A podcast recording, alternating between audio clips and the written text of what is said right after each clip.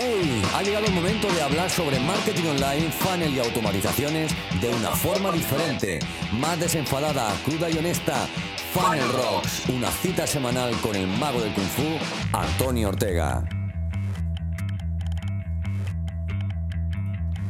Bueno, bienvenido de nuevo una semana más a Funnel Rock. Esta semana vuelve a ser eh, algo especial, ya parece que se está convirtiendo en costumbre. Y es que me encanta. Eh, especial ¿por qué? porque la semana pasada fue el Día de la Mujer y yo quería hacer algo, algo especial. Y para ello me, he traído esta semana al podcast a cuatro mujeres, eh, todas ellas madres, todas ellas emprendedoras y eh, además del mundo del marketing digital. Así que no me voy a alargar mucho más porque ya se ha alargado bastante esta charla con ella. Ha sido. Eh, yo estaba encantado, ¿vale? Y eh, sí quiero pedirte un poco disculpas antes de empezar, tanto por la extensión, porque eh, es mucho más largo este podcast que, que, los que estoy acostumbrado a hacer. Y también por mi voz, porque me ha vuelto a fallar el micro y eh, dado la extensión, me daba mucho palo volver a grabarlo, por, también por la, se perdería muchísimo la espontaneidad que, que, bueno, que, se produce en este podcast, ¿vale? En, esta grabación. Y sobre todo lo que te digo, eh, mil disculpas porque parece que me he comido a alguien, ¿vale? Así que, eh, nada, te dejo con la entrevista, con esta charla maravillosa. Espero que lo disfrutes y, como siempre, bienvenidos sean tus comentarios. Ah, te dejo con la charla. Venga. A ver, pues yo soy Jenny Ruiz, eh, soy consultora de, marketing digital, especializada en embudos de venta y copywriter, y madre emprendedora, trabajadora desde casa, y a la que le hace mucha gracia la planificación y la organización. Y nada, pues encantada de estar aquí, de que nos dé este espacio también para hablar de estos temas que para mí son súper importantes. Creo que es importante visibilizar esta situación que es una realidad. Así que muchísimas gracias, Antonio. Muchísimas gracias de compartir con estas tres mujeres. Y nada, a darle, a darle caña. gracias, mil gracias a vosotras por, dejar, por dejaros liar la locura que siempre eh, es de agradecer, ¿no? Eh, Venga, seguimos, seguimos y ahora eh, os sigo preguntando más cosillas. Eh, venga, seguimos. Eh, venga, Miriam, tú que estás ahí compartiendo parrilla con Jenny. Venga, bueno, pues yo soy Miriam Ross, soy consultora de marketing digital, me dedico también a hacer embudos de venta y me especialicé en publicidad. Eh, también soy madre, la planificación la llevo como la llevo. He empezado a usar Google Calendar hace tres semanas y. y como si nada, ¿no?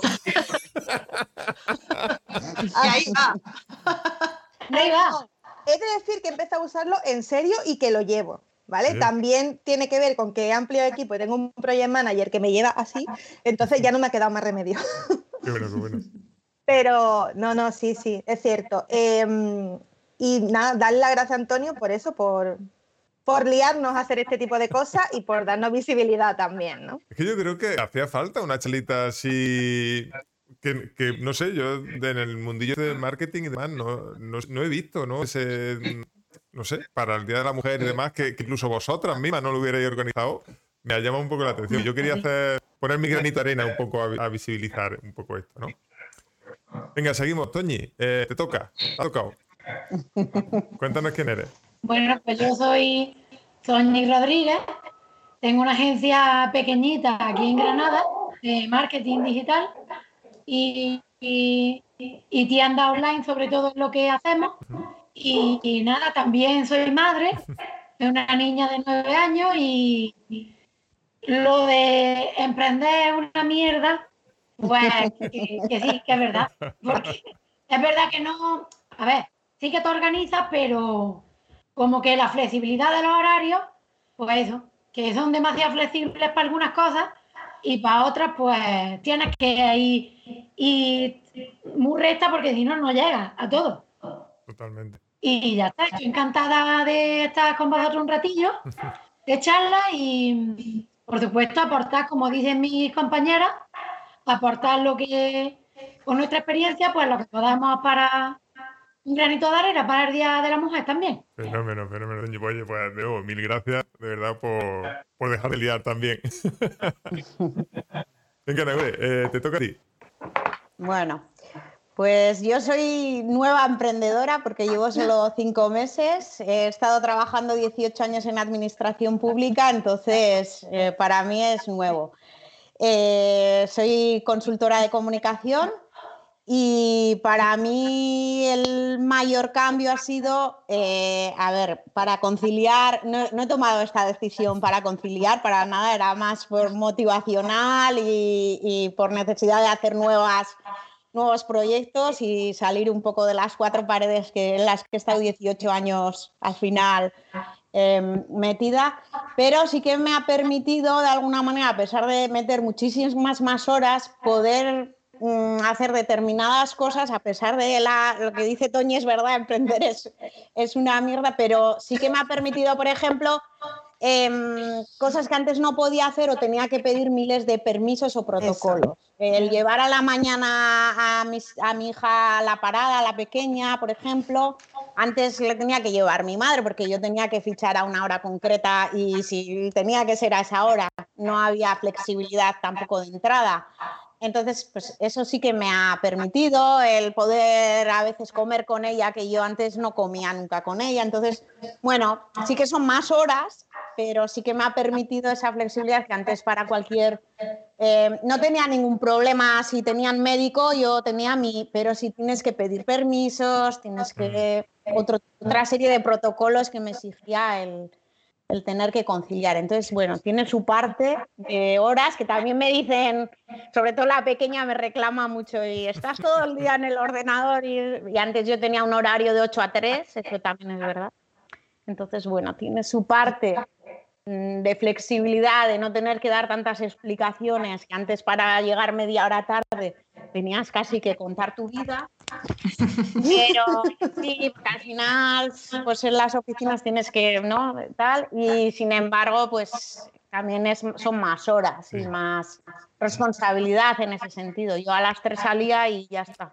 Ya. Entonces, es que yo creo que eso es un punto importante que muchas veces no se tienen, no tenemos en cuenta, ¿no? Que al final el que cuando emprendemos, mm, emprendimiento más digital, menos digital, me da igual, pero eso de llegar a las 3 y ya al día siguiente, ¿no? O un viernes y corto y ya hasta el lunes, ¿no? Eso en, em, emprendiendo mm, es difícil. No. no sé cómo lo lleváis vosotras, pero yo llevo como el culo, de estar siempre dándole vuelta al coco. Complicado. El ruido mental no, no, para, o sea, está siempre pensando y tengo que hacer esto, tengo que hacer lo otro, se me ocurre una nueva idea y yo creo que eso va con, va con emprender, va, va, va unido. Lo que pasa que eso... No se cuenta. Claro. Os pregunto un poco. Sí, yo lo que quería. Ah, bueno, Toñi, Toñi, adelante. Sí, yo lo que quería decir antes de pasar a otra cosa, que aunque es verdad que es muy duro al principio y todo, pero mm, yo creo que como persona, todas las personas alguna vez en su vida tenían que emprender un negocio. Sí, por El tipo que fuera, porque es verdad que te das cuenta valora. Yo me gusta mucho decirlo porque yo en mi lo he visto en mis propias carnes, ¿no? De que yo lo que tú dices, yo mi trabajo de antes era de tal a tal y yo desconectaba y chimpum.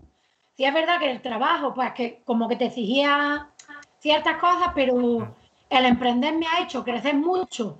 Se ve que a mí me llegó en el momento justo, a la hora justa y porque he crecido mucho como persona y que es muy positivo de, no haber emprendido, nunca hubiese valorado pues ciertas cosas que de no ser así, pues no. Yo estoy con Toñi, yo haría mm. Mm, emprender y viajar y vivir en otro sitio. Ya, es verdad, te hace crecer como persona un montón, o viajar y vivir en otro sitio y emprender, o sea, son cosas que, luego te hace apreciar otras, o sea, te hace apreciar otras situaciones, te hace valorar otras cosas y te hace ponerte en el lugar de otras personas. Totalmente. Mm, totalmente. ¿Qué empujó a cada una de vosotras a emprender? Por ejemplo, Nagore ya nos decía que, fue como más mmm, no tanto el tema. A ver, voy a, que no sé si, si alguna de vosotras, eh, creo que no, pero yo pregunto por si acaso y mojo eh, lo haría por, dinero, ¿no? Por, intentar sacar el mito, ¿no? Que, ya sabéis que a mí me gusta sacarlo un poco de que, hostia, aquí emprende uno de forma digital, hace cuatro embudos y nos hacemos millonarios. Factura, seis cifras. Y factura Famosa seis cifras, Sí, sí, sí. El Ferrari yo lo tengo ya, me lo está limpiando. En el taller lo tenemos en el taller. ¿Qué llevo? ¿Qué llevo en no, emprender? Yo creo que a mí me lleva a emprender la curiosidad. Mm, yo llevo emprendiendo mucho tiempo, he emprendido negocio, eh, emprendí antes, empecé a emprender antes de ser madre y he emprendido negocios locales. Y si te cuento con lo que emprendí ya ni te lo crees. Pero bueno, he emprendido mucho de muchas cosas. Ah, venga, no, pero no lo dejes así. no lo dejes así, Miriam. Mira, ya tienes que decirlo. Bueno, yo ya lo digo. Bueno, yo soy enfermera, ¿vale? yo soy enfermera. Yo, yo eh, abrí un centro de día, abrí una tienda de artículos para mujeres con cáncer de mama. Eh, luego he abierto una academia, me fui a Inglaterra y abrí una academia de español para niños pequeños para guardería. Eh, luego... De todo un poco. Mira, yo estoy viendo. No, no, no, yo en serio, ¿eh? yo he ido viviendo mi vida y he empezado y veía necesidades y yo decía, bueno, la gente, ¿por qué no monta esto? Pues lo monto yo. Y aquí, ¿por qué no hay un esto? Pues yo lo monto. pues así. Pero me, parece muy chulo, me parece muy chulo eso. Yo ido así, entonces sí que es cierto, bueno, que no, ya en Inglaterra, pues eso, ya allí fue donde empecé con el tema del marketing, hace ya cinco años. Y ya fui, porque, ¿por qué empecé? Porque monté la Academia eh, de Español, me monté una web para dar eh, clases de conversación online y no entraba nadie en mi página. Yo decía, bueno, pero ¿por qué no entra nadie? yo, si yo monto una web, aquí no, ¿por qué no entra nadie? ¿Sabes? Pero es que, justo eso le pasa a un montón de gente y, no entiende por qué. Y es que, claro, eh, mira, yo, yo no entendía por qué. Pero un ejemplo que yo ponía en un, en un curso que di por aquí, que, de aquí de forma local, eh, les decía, oye, eh, es que montar una página web, porque todos, venían, no, venga, vamos a hacer una tienda online, es un curso de tienda online, y venían, vamos a hacer una tienda online. Y venían, pero bueno, yo ya monto mi, hago mi tienda online, pongo todo mi catálogo allí y ya me inflo por internet. Digo, claro, claro. Digo, yo, yo, le decía, pero esto, em, poner una tienda es como poner una tienda de campaña en mitad monte. Digo, allí, como tú no hagas señales de humo o algo, no te ve ni Dios. Digo, el marketing lo que te ayuda es a, poner luces de neón allí apuntando a tu tienda para que la gente venga. Pues ahí, claro, pues ahí empecé y entonces, claro, ahora cuando me viene gente me dice, es que he montado una tienda online, entra nadie, y yo, ah, amiga, yo ya sé por dónde vas. yo te cuento, me lo sé.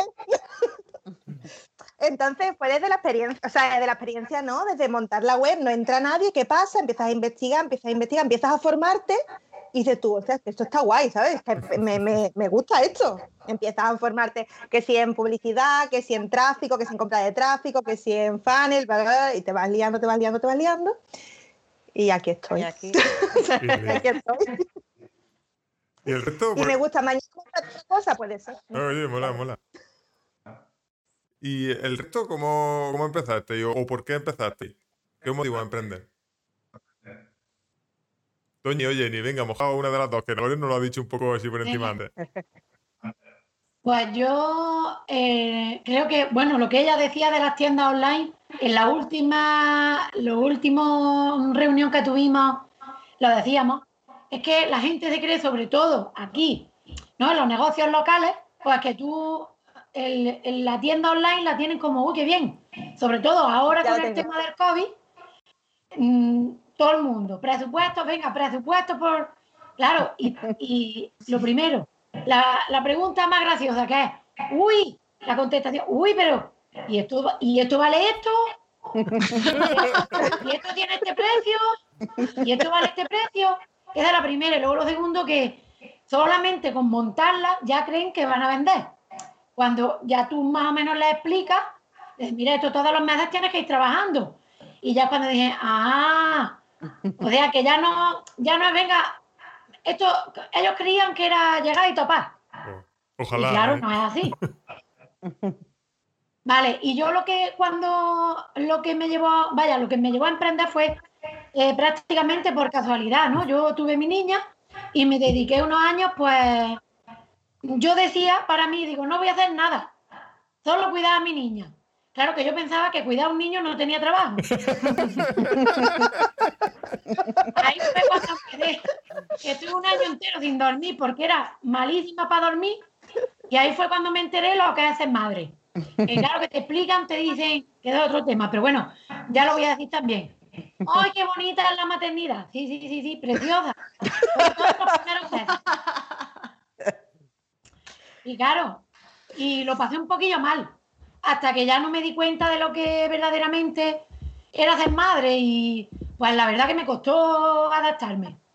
Y, y ya está, ¿no? Y entonces yo hice un curso de Community Manager y oye, yo vi que en la zona que yo estaba, pues había, había negocios, pero no, estoy hablando de 2014, 2015, no había nadie que lo hiciera, porque ya a lo mejor había agencias, pero eran en Granada. Y, y con otros cuantos compañeros, pues empezamos. Empezamos, empezamos, de ahí nació Batoel, que que es la agencia, y al final, pues, unos se descolgaron por un motivo, otros por otro, porque verdaderamente los beneficios no los ves hasta que pasa mucho tiempo. Mm. Tú empiezas y te crees que lo que hemos hablado, que es todo el monte orégano y nada de nunca más lejos de la realidad. Tienes que picar mucha piedra hasta llegar a conseguir beneficios. Total, que nadie lo veía y yo pues digo, bueno, ¿tengo algo mejor que hacer? No, pues sigo. Y, y la verdad que me gustaba y he seguido formándome. Luego hice el máster, he seguido haciendo formación para eso, para intentar dar el mejor soporte también a mis clientes y a día de hoy, pues, estoy muy contenta de la decisión que tomé, porque no tengo, pues no tengo mucho tiempo que si para ir a la peluquería, que si para ir... yo pensaba, digo, ¿qué y ahora, ahora todo eres con las mechas, las uñas puestas, bueno, esto va a ser, vamos, voy a ser superwoman.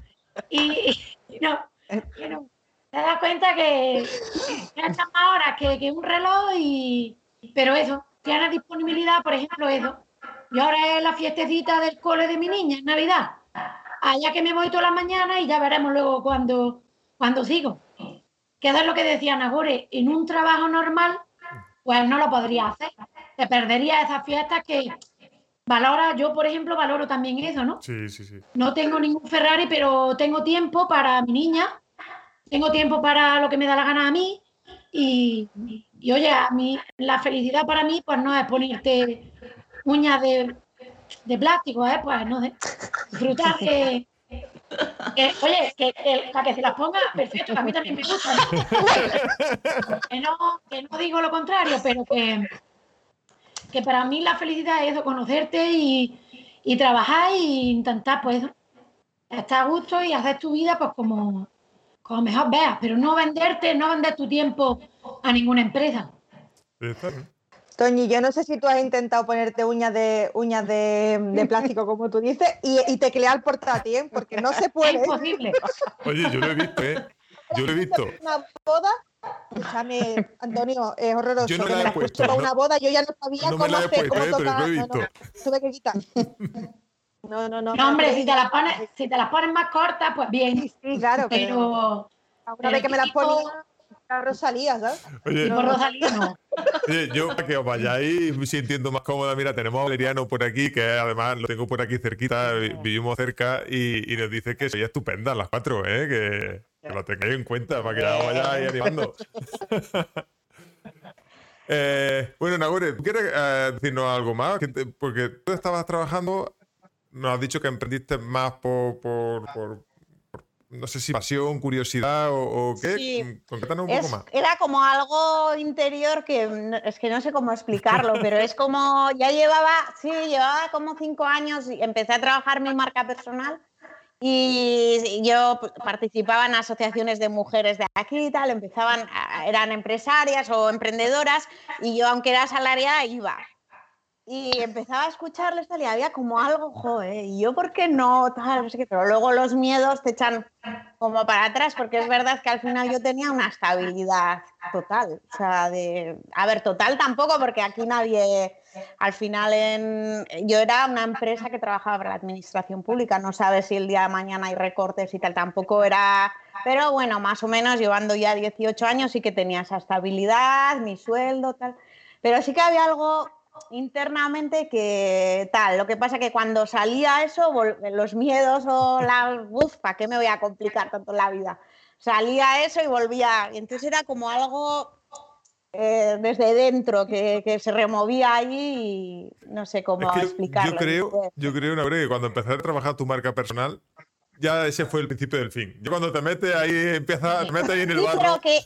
Pero, pero, no lo hice con, para nada lo hice con pretensión, o sea, en mi cabeza para nada pensé emprender, ni... Sí que es verdad que, bueno, sí que dije, bueno, pues eh, tener un, blog, me gusta escribir, eh, escribo, pues eso, en, la entidad, en la administración pública tienes que escribir de una manera, pues voy a escribir a tal, pero no tenía o sea, fue poco, como poco a poco, poco a poco. Pero, eh, el gusanillo ese, porque si no, no hubiera empezado a, trabajar tu marca personal. Y ese gusanillo de, de, querer hacer más, de, ¿no? Yo creo que empieza a, moverte hacia al final, te caes por el precipicio. Sí, pero algo, algo habría ahí, pero fue un poco casual. Me apunté en un curso rollo WordPress y el profesor nos dijo, ¿por qué no hacéis vuestro, o sea, vuestro propio dominio? Y en un principio, o sea, no lo tenía como ahora, súper claro, tal, cuando entras ya en el máster que te dicen, fue como hace años y era como, bueno, pues, pero sin, vamos, ni propuesta de valor, ni no sé qué, ni servicios, ni cosas claras, era como, bueno, pues para la práctica del curso, pues me hago mi propio tal, pero fue un poco como ha ido como todo, casualidades que se van sumando. Y cuando te das cuenta, uy, estás como y sí, era algo interno que, me decía que, no sé, que había más mundo fuera de esas cuatro paredes. Y luego también coincidió que varias compañeras con las que yo me llevaba muy bien salieron también. No precisamente a emprender, pero bueno, a hacer otras cosas. También pidieron excedencias, unas para ser profesoras, otras para... Y fue como, había como un movimiento no sé, así como crisis de los 40, movimiento de... no sé, fue como que se juntó varias cosas y es como, no sé, mm, algo, un algo que dices, pues voy a intentarlo. Siempre, oye, yo al final, fijaos, yo emprendí. Bueno, eh, cuéntanos, Jenny. Bueno, te cuéntanos tú, Jenny, a ver qué os cuento yo. a ver, pues yo emprendí por mi hijo. O sea, por eso. ¿Por conciliar, por eh, conciliación o qué? Por conciliar, por conciliar. Yo salí de la carrera eh, y bueno, me hice mi, blog de, WordPress sin tener ni idea de WordPress y me pasaba ahí las horas, no sé, era algo que me gustaba mucho y yo compartía pues todo lo que había estudiado sobre marketing, tal y cual, pero era un poco como hobby, ¿no? Entonces, esto yo lo llevaba a caballo con, trabajos de, de, oficina, tal y cual. Y entonces cuando fui madre en 2015, pues claro, yo me pensé, ¿no? Como Toñi, que la maternidad y todo esto, también tuve un niño, me llevo un año y medio sin dormir, te entiendo perfectamente. O sea... No, palabras. palabras. Entiendo. Toñi, Entonces, eh, estaba trabajando y recuerdo un día que tuve una pelea con mi jefa, que además era jefa, que quería que trabajara ese fin de semana y yo no tenía con quién dejar niño, ¿no? Y entonces me dijo algo que fue, en ese momento hice clic y dije, o sea, se acabó, esto ya yo no lo puedo consentir porque esto no puede ser. Y lo que me dijo fue que cuando eres madre tienes que pensarte mejor las cosas. Y entonces yo me quedé un poco así, yo dije, a ver, yo soy madre, no soy manca, yo vengo aquí, he hecho mis horas como el resto de mis compañeras, porque no puedo trabajar el fin de semana, o sea, no, no, lo entendía, ¿no? Me cabreé tanto que dije, se acabó. Y a partir de ahí empecé a ofrecer mis servicios, empecé por mi cuenta, mi de alta de autónoma, y desde ese día me prometí a mí misma que iba a ser yo la que llevaba a mi niño al cole todos los días, la que lo llevaba al parque, la que si estaba mal iba hasta ahí y a día de hoy sigo aquí por eso. Y si es verdad que echa más horas que un reloj, que eso de no tener horario y jefe se convierte en pringar los fines de semana y echa más horas que un reloj, porque es así. Pero sí es verdad que te da mucha flexibilidad. Y yo creo que eso es una clave muy importante para conciliar. Y para mí es lo mejor. O sea, para mí es el motivo principal por el que lo hago. fuera parte del porqué de cada uno y de todas esas cosas, de mi propuesta de valor y del propósito, a mí internamente lo que me mueve es eso. Y el yo tener el privilegio de cerrar el ordenador y ponerme a jugar un ratito con mi niño, aunque sea media hora y volver, pues para mí eso no tiene precio. Mm. así, así. Yo creo... Él puede decir, Adelante, adelante. No, él puede decir, trabajo el fin de semana, pero porque yo quiero. porque yo quiero, no porque tú me lo dices. Exactamente, exactamente. y es que lo de que, lo de que no volverá a trabajar como, como que parece que es así, porque lo que tú dices, si por ejemplo el fin de semana mm, plantea otra cosa, pues nada, oye, no toca el ordenador. Pero sin embargo, si a lo mejor, no sé, como ahora el tema COVID que sabéis que estamos mucho en la casa, que no se puede salir y todo. Pues dije, oye, vamos a ver, si mi niña está jugando o mi marido está viendo una película de escopetazos que a mí no me gustan, pues, me voy a echar un ratito. bueno, de, de estas típicas de, tú sabes, de que gustan a todos los hombres, o de o la, el canal D-Max, que es de arreglar coches o motos. Eso a mí me importa un piento, ¿verdad? Pues lo mismo digo, voy a echar un rato. Y sabes qué te digo, que, que, lo que tú dices, que no, no te pesa. Mm. Yo muchas noches a lo mejor he acostado a mi niña, digo, voy a echar un ratillo, digo yo, hasta las 11. Y cuando he mirado el reloj, pues eran las doce y media o la una. Y he dicho, pero, pero ¿cómo se me ha pasado tan rápido? Y es que es verdad que te gusta.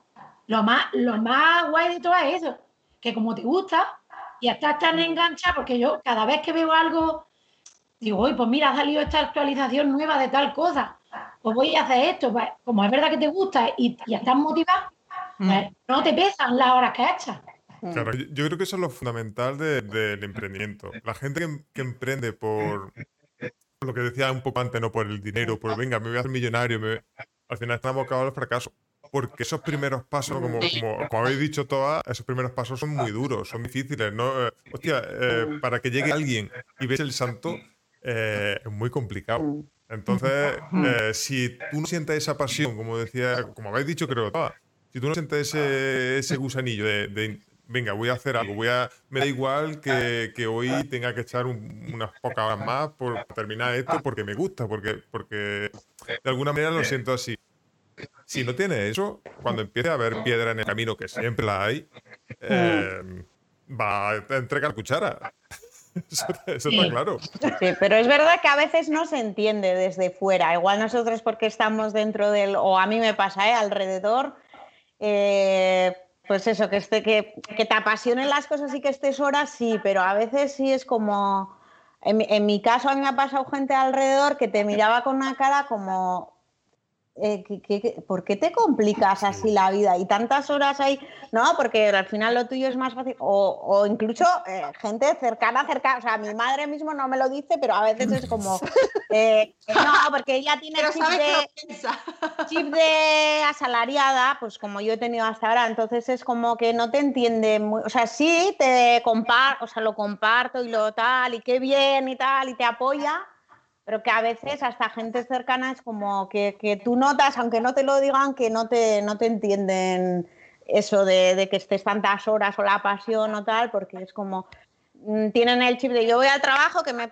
hago las horas, que me pagan y me voy porque igual es otra mentalidad, otra manera de entender el trabajo, trabajar por un sueldo, por un dinero y no, no te entienden, o a mí me pasa alrededor, no entienden esa... Yo creo que os debe pasar, porque esto del emprendimiento es así. Eh, a mí me pasa también y, y no soy mujer, ¿no? Que no quiere decir una cosa de género, es que el emprendimiento como tal no se entiende, ¿no? y sobre todo se entiende, o se entiende, y, más el digital. Yo creo que, eh, porque... El digital. Esa, es la digital. Sí, porque si tú tienes una tienda... Exactamente. en tu pueblo, tal, que de ropa, igual no te, no juzgar, pero no, no lo ponen tan en duda, pues es un negocio, una empresa que pero esto de estar en el ordenador ahí tantas horas. No lo entiende, mucha gente se, piensa que, estamos jugando, que estamos, ¿sabes? mira, os cuento una anécdota, yo trabajaba antes en la cooperativa de aquí del, pueblo, un pueblo pequeñito. Eh, pues ya hace años que me fui y empecé a, emprender. Eh, pues desde todavía viene gente a casa a, preguntarme algo, lo que sea, y se asoma para ver si tengo estantería, a ver dónde tengo la estantería, dónde tengo... Cuando yo dejé la cooperativa, eh, oye, venga, voy a emprender, voy a montar un negocio en mi casa. entonces venía a ver de qué es el negocio. Y todavía, que ya hace, no sé si cinco o seis años, todavía viene gente a, a, cotillear a ver qué, qué, pasa. A ver con qué estás traficando. Pero yo creo que es porque, lo, o sea, al ser un emprendimiento digital como es algo intangible, estamos en el ordenador, no tenemos, yo qué sé, eso, unas estanterías o ropa colgada o no tenemos la barra de un bar, es como, pero tú qué estás haciendo ahí en el ordenador, ¿no? Eso, además han preguntado incluso, pero eso que tú haces da dinero. Sí, sí, claro. Eso, no, estoy aburrida y me pongo delante del ordenador, pasa mi tiempo, a ver. Entonces yo creo que es un poco eso, como es algo intangible, es, es, a través del ordenador, no hay nada que tú puedas, porque al final una web es algo que no puedes tocar, es como que es algo ahí abstracto que la gente no lo entiende. Yo creo que también hay mucho de mentalidad sobre lo que decía Toñi antes, ¿no? De eh, el la expresión, el cuñaísmo que hay todavía de, ostras, si las redes mm. sociales te la, me las lleva mi primo, o la, una página web, si mi sobrino sabe hacer una página web, o ese tipo de cosas, claro, para la gente que no, que no tiene esa necesidad o el entorno que podemos tener, es un hándicap, porque, hostias, y, y, tú vas a vivir de eso cuando lo puede hacer cualquiera, ¿Sabes? Cuando esas cosas las puede hacer cualquiera, las hace gratis, las hace un, cualquier niño, te lleva a redes sociales, hace. Claro, pero no es lo mismo. Hmm. Ni de coña, cuando no es lo mismo tener un perfil con miles de seguidores que puede tener cualquier niño hoy en día que orientarlo a venta como hacemos nosotros y demás, que, que ahí ya las cosas cambian, que ahí ya no es tan fácil. Cambia y mucho. Totalmente. Y unido a eso también el explicar qué haces exactamente. Esa es, buena, esa es muy buena. ¿eh?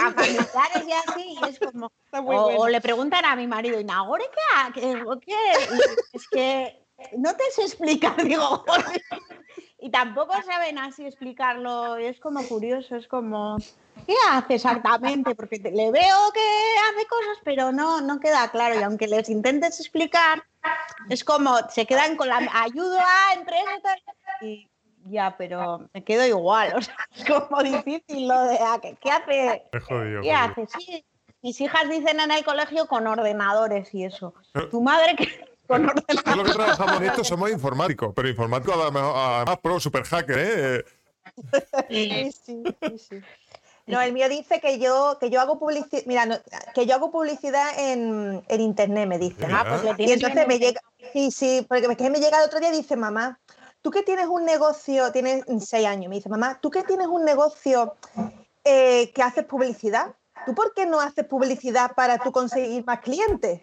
Míralo. Y digo, tú tienes futuro, tío. Tú tienes futuro. digo, muy bien, Mateo, muy bien. Sí, al final. Muy buena idea, muy buena idea. Al final es que ellos, claro, también, también lo... Lo que van, lo que van pillando, lo que van cogiendo, lo que van ellos escuchando en casa y lo que van ellos tal. Pero más, me hizo muy de gracia. Sí, pero que, que, te digo una cosa, que yo, por ejemplo, vaya, mi madre, que no es un caso externo, mi madre, ¿no? Mi hermana eh, trabaja en la ayuda a domicilio, ¿no? Aquí. Pues claro, mi hermana trabaja mogollón. Y ahora yo pero tú, Toñi, ¿pero qué es lo que hace? Ay, mi Toñi está muy bien, no hace nada, todos los días, en el ordenador sentado. Todos los días en el ordenador sentado. Y yo digo, ¿en serio? Pero, y ya, a ver, ya cuando le explica, vamos a ver, mamá, eh, por ejemplo, aquella, aquella tienda, ¿no? Pues lo mismo que hace, pero para que venda online. Ah, vale, vale. Sí, sí. ¿Y eso tiene mucha faena? porque yo te veo a ti muy tranquila y... claro. Claro, lo que ha explica. Sí. ¿No te ha pasado que te mandan ofertas de empleo? Sí. a mí me siguen mandando, o sea, yo tengo amigas que me siguen mandando, mira, salió esto de enfermera en tal y yo. No. Sí, yo ahora me ha pasado de que, de que estaba en una inmobiliaria, vaya, yo le llevaba yo haya tiempo llevándole las redes. Eh, Facebook, que era lo que la muchacha en aquel momento trabajaba, y la muchacha de la oficina se fue, ¿no? Y me lo dijo, dije, Toñi, ¿por qué no te vienes antes de buscar a otra? ¿Por qué no te vienes tú? Y incluso sí, sí que estuve un tiempo, una hora, pero que eso que, que es muy difícil que vean que, que ni eres, ni arreglas los ordenadores, ni eres, o sea, que, que le ayuda en su presencia digital. Ahora parece que con el tema COVID es verdad que nos ha venido bien un poco, porque para concienciarlo, pues ha venido bien. Mm. Pero aún así yo creo que queda mucho todavía, y más como dice Antonio, aquí en los pueblos, pues online nada, pero si para subir fotos al Facebook ya tengo ya mi niño que me lo hace. Claro, y, entonces, claro, dicen, no, no, pero es que esto no funciona. Las redes, esto, esto no funciona. No, no. Claro, haciéndolo así, jamás en la vida te va a funcionar. Si quieres llegar a conseguir algo, tienes que hacerlo un poquillo más, más profesional y, dedicando un tiempo y, en fin, haciendo. Pero... ¿por, qué pensáis, por ejemplo, que ya vamos a salir un poco del tema de, la maternidad y emprendimiento, vamos a meternos con el tema de marketing, ¿no? Eh, ¿Por qué pensáis que la gente ve tan fácil nuestro trabajo desde fuera? Pues, os, pongo un poco en situación. Es que eh, un albañil, nadie se mete a, poner ladrillo, ¿no? Hace una pared, porque, hostia, y, y ve al y dice, coño, parece fácil, ¿no? Lo pone los ladrillos uno detrás de otro, eso lo hago yo. Porque nadie se pone y, sin embargo, en tema de marketing, redes sociales, cualquier cosa que eso, mm, todo el mundo parece que sabe. Sí. Yo creo que es porque está el mito de que, mm, a ver si acabamos ya con él, de que emprender en Internet es fácil y rápido. No. Ya está, o sea, yo tengo así la teoría porque además es curioso de que yo monto una tienda y tú tienes que estar abierta desde las 9 de la mañana hasta las 2 de la tarde, desde las 5 hasta las 9 de la noche y luego las deshoras, porque la hay que limpiarla, hay que contactar con los proveedores, hay que colocar el esto, hay que hacer. A ver, que no es solamente estar en la tienda y ya está, sino que seguramente la persona, o sea, si yo montara una tienda, estaría 10, 12 horas diarias y nadie los busca. No pasa nada, pobrecita, la Jenny que está ahí 12 horas en la tienda, hay que ver, la pobre. Y sin embargo, tú te llevas 12 horas delante del ordenador y es como que, bueno, no, eh, eso lo hace cualquiera, o esto no, de, por ejemplo, el tema de las redes sociales, esto se me lo lleva mi primo, o eso me lo... Yo creo que es por eso, es porque está este bulo de que tú estás en el ordenador, que nos llueven los billetes, que emprender es fácil, rápido y todo el mundo lo puede hacer y, por eso está... Y además que cuando lo dices, no, no es así, es como que te crucifica y es...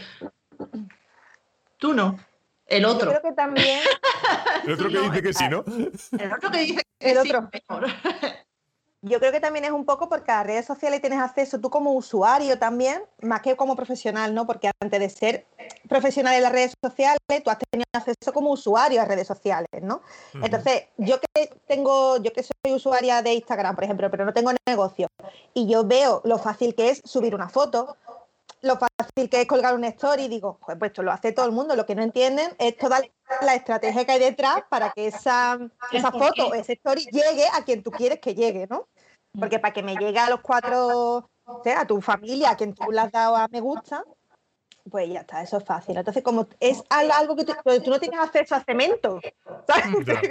Hacer una pared. Sí, tiene, claro que sí, puede ir a la tienda o ir el Merlin compra lo que sea. Hombre, ahora con Ikea, verás, tú, unos montados de muebles, pero... De todas maneras, yo creo que sí que ha cambiado un poco, sí que se ha ido profesionalizando un poco el sector, al final ahora ya hay más, hay más masters, más formación y poco a poco sí que se va profesionalizando y, se, y la gente sí que distingue lo que es em, hacerlo con estrategia o con, con, enfoque de venta o que mi hija suba a TikTok vídeos. Sí que... Pero si lo entiendes es porque ya lo has probado y te lo has pegado. Eso es. ¿Y sabes cuándo lo ven? Cuando verdaderamente lo ven es cuando ya ven es de rendimiento que dicen, oye, si subiendo hay cuatro tonterías he podido a, lo mejor vender o conectar con alguien, coño, si lo hago bien, a lo mejor puedo llegar a más. Y entonces cuando se enganchan verdaderamente es cuando le ven beneficio. Y mm. otra cosa que quería decir yo, antes de que nos fuéramos a otro tema, es lo de los precios. Que ahora es verdad que parece ser que ya, pues eso tú dices, pues por gestionarte estas redes sociales te hago un paquete y va, te va a costar tanto. Incluso empresas grandes, porque vale, las pequeñas lo entiendes, pero las grandes te regatean y te dicen, no, no, me tienes que cobrar tanto. A ver, entonces, el precio mío, ¿quién me lo va a poner tú? Yo, yo mi precio, yo ya eso sí que lo hago. Que ah, gracias a Dios, ya después de cinco años, me puedo permitir decir, no, yo mi precio es este. ¿Te parece bien? Sí, pues venga, vamos para adelante. Mira, ¿no te parece bien? Ah, pues ya está, sin problema. Tú te buscas otro que te lo haga más económico y listo. Porque es que es verdad que es que luego lo ven que, merece la pena pagar, a lo mejor, sé, 50 euros más, por decir algo, pero, pero que, te va, lo que tú estás diciendo, un, un mini plan social media, aunque sea para saber qué es lo que estás haciendo. No hay publicar el tum, Sí, sí, totalmente. Y gracias a Dios, bueno, eh, yo creo que el, coronavirus, ¿no? Como ha dicho Nogore antes, pues no ha venido bien para que la gente tome conciencia de que de la necesidad, digamos, de, este tipo de trabajo. Pero creo que también, eh, ya parece que no se ve tanto, pero al principio, no me negaréis que no hubo un pelotazo, ¿no? En, el año pasado, por esta fecha, hubo un pelotazo de gente que, hostia, yo ya llevo redes sociales. gente que a lo mejor se había quedado sin trabajo, que, que lo entiende, me parece hable, pero Intrusismo profesional. Sí, totalmente. Eh, no sé si lo vosotros lo notasteis eso o no. Hmm. Es que hubo, es lo que tú dices, que se, mucha gente se quedó sin trabajo y dijo, bueno, pues para subir cuatro fotos, pues yo te lo subo y empezó a buscar clientes pues en las tiendas de alrededor. También es que hubo un boom de demanda también de muchas tiendas, de muchos negocios locales que buscaron ese tipo de gente y que iban por precio porque al principio no sabían, o sea, al principio sí fue un poco una guerra de precios, ¿verdad? Porque si yo no sé de nada y tú me vas a llevar 300 euros y tú me vas a llevar 120, pues me quedo contigo, porque al final yo, que no tengo ni idea, pues... Ya, pero es mejor, yo ya lo compruebo, es mejor el de el cliente ese que te va a pagar 120 euros. Ah, no, no. Es de más para ti, porque... No, no, está claro, pero que eso se aprende, eso se aprende, con el tiempo también, Toñi. Totalmente. Yo también con lo que dijo antes Miriam, con lo del tema de a nivel usuario, también creo que eh, ha pasado que hay muchos perfiles que utilizan las redes sociales a nivel de usuario que han tenido un boom increíble y que de repente han convertido esa gestión de sus redes sociales que estaban llevando a nivel usuario en su profesión. Y eso que mm, habrá pasado por X factores, pero que no es el patrón normal de lo que pasa normalmente en las redes sociales, ya es como que, bueno, como este le ha pasado, yo también. Lo imito, hago lo mismo y listo. Entonces también creo que en cuanto a lo que decía antes Miriam, también puede ser por eso, ¿no? de que, bueno, el usuario, estas personas han crecido y han convertido en su, profesión y ya parece como que eso es lo normal, Como sí, eso es lo que... Lo puede hacer todo el mundo. Y no es así, sino, y además, lo fácil es crecer, lo difícil es mantenerse como de mantienen estas personas. Cuando estas personas crecen y tienen ese boom, tienen que mantenerse ahí, es donde entran en juego las estrategias, entra el marketing y entra... Eh, la, profesionalidad real. Entonces, claro, todo esto pues hace un mix que cuando tú le dices a una persona tus precios por llevar las redes sociales o, yo qué sé, por ejemplo, en mi caso, con los copies o con un embudo, que suele ser estrategias de negocio grandes, suelen ser presupuestos grandes, como, uy, uy, uy, uy, pero eso, eso no, eso no, eso. y además, esto que necesita su tiempo, que no es como, por ejemplo, una estrategia a lo mejor en redes sociales, en Instagram, que puedes ver los resultados a medio corto plazo, que por ejemplo, una estrategia, un embudo grande que tú lo montas y sabemos que tenemos que probarlo, validarlo, sacar datos, volverlo a optimizar, pivotar y todo esto, es como, eso, eso no es para mí, eso es para otro negocio más grande, eso no es para mí. Y ahí ya sí, sí, es una locura algunas veces la... Eso, el concepto ¿no? que se tiene de, las cosas, que muchas veces no... El, negocio, el usuario de a pie, que pues, no valora ciertas, ciertas cosas y no valora también o, se deja influenciar o se deja ver por, yo qué sé, a mí hace poco me contactó un, un chico que tenía no sé cuántos, no sé cuántos, un mil y pico de seguidores en Instagram Oye, mira, que mm, te hacemos tener seguidores con una estrategia extraña. Ah, sí. Ya te, ha pasado a ti también, ¿no? Me ha pasado, me ha pasado. Además lo publiqué, sí, sí, me pasó. Y además hace dos o tres semanas. Yo creo que fue como un boom que como que barrió, ¿sabes? Pero y, claro, y escribió a bastante gente. Yo entiendo que cuando no, no entiendes lo que pasa, no entiendes lo que hay detrás, dices, hostia, pues este tío tiene un millón y pico, pues algo sacaré. Pero cuando te paras a analizar, yo me dio por cotillar un poco, digo, a ver qué hace este chico. Y claro, digo, hostia, tu perfil de Instagram, lo más seguro es que el, 99% de, tus seguidores sean mujeres, porque eran todas fotos con, ¿sabes? Mm, digo, a mí ese público no me interesa. No, porque sean mujeres, sino porque mm, se han visto, a ver, han ido a verte a ti medio en pelota, mm, no me van a comprar a mí ni de coña. Además, yo no sé si es el mismo, pero ofrecía hasta el, la verificación de Instagram por 600 euros o algo así. Qué barbaridad. No, no, creo que no es el mismo, entonces. O, a mí no me ah, pues ofreció eso, me ofreció otro tipo de servicio. no, pero, pero es lo que pasa, que muchas veces eh, la gente se deja influenciar, el que no sabe, el que tiene un negocio, una tienda mm, de ropa o lo que sea. Mm, venga, mm, mira, que tengo un mil y pico de... Que vete a saber cómo lo haya conseguido, si son reales, no son reales, ¿no? Si son reales o no. Claro, eh, te voy a hacer no sé qué, te voy a hacer no sé cuánto, y le cobran lo que le cobren, que más o menos ya me da igual, pero claro, cuando no hay resultados porque porque eso no hay estrategia detrás, no hay nada detrás de eso. Y no digo que no funcione, ¿no? Ese tipo de estrategias no funcionen, pero hay que planificarla y pensarla mucho mejor.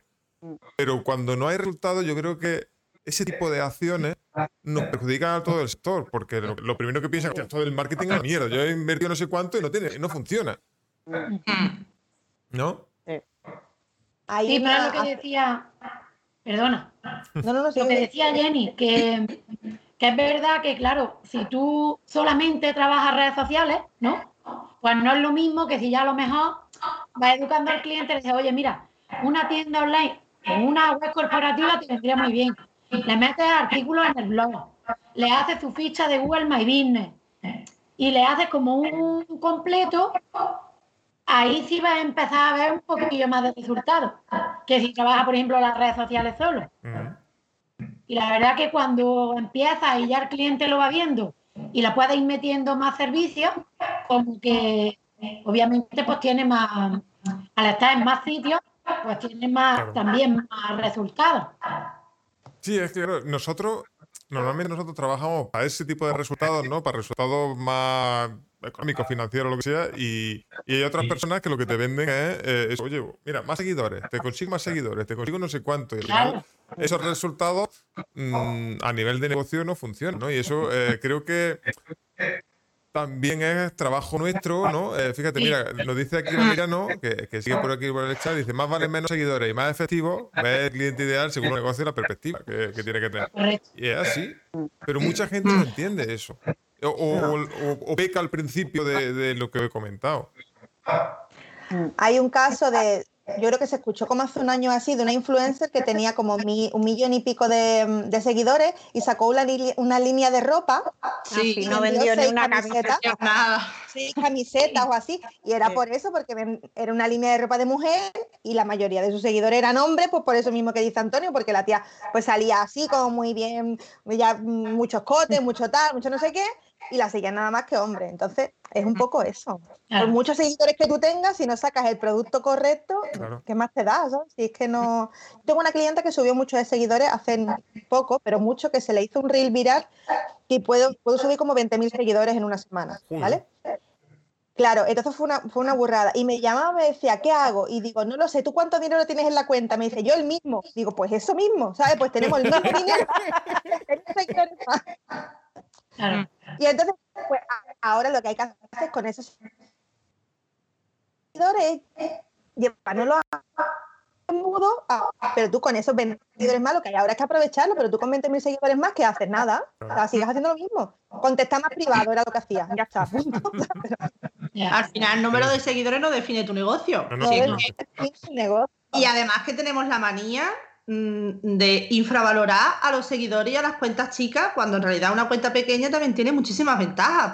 es mucho más fácil crear una comunidad de un perfil de Instagram con 1000, 2000, 3000 seguidores que con 100.000 seguidores. Si tú hay. Lo primero que tú ves muchos comentarios, pero la mayoría de los comentarios son de otras cuentas que van a tu cuenta a, y a ver si puedes marañar a algún seguidor, te dejan comentarios de valor, no las estrategias estas de interacción, que esto es así. Cuando tú tienes una comunidad pequeñita, esto, el que se acerca a ti, se acerca porque de verdad valora lo que tú compartes y, de verdad le interesa lo que tú haces, no hay para intentar a algún seguidor. Entonces, eso yo creo que es muy bonito y muchas veces nos obsesionamos con el número de seguidores, el número de, el número de seguidores no define tu negocio. A ver, yo no tengo ni 5.000 seguidores. Yo llego a los 1.000 seguidores en diciembre y yo llevo facturando con Instagram y muy bien un montón de tiempo. O si es que no tiene nada que ver. Evidentemente, ni, 600 tengo yo. Claro, evidentemente, cuanta más seguidores tenga, si la cuenta está bien trabajada, eso está claro, más alcance tiene. O sea, eso es innegable. Pero que no, o sea, no lo necesita, ni el 10K ni nada. Lo que pasa es que, bueno, pues estamos ahí un poco. Eh, ah, si tiene muchos seguidores, algo bueno compartirá. Ya, ya por ya te siguen, ¿no? Y no es así. Al, final también muchas veces elegir. Y esto es como en, las listas de email marketing. A veces hay que hacer un poquito de limpieza de seguidores porque nos perjudica el engagement. O sea, ¿y tú para qué quieres? Hay personas que no interactúan contigo. Si eso al final lo que hace es decir al algoritmo que tu contenido no es interesante. ¿Para qué quieres los 100.000 seguidores si no los puedes gestionar? Entonces. Totalmente de acuerdo.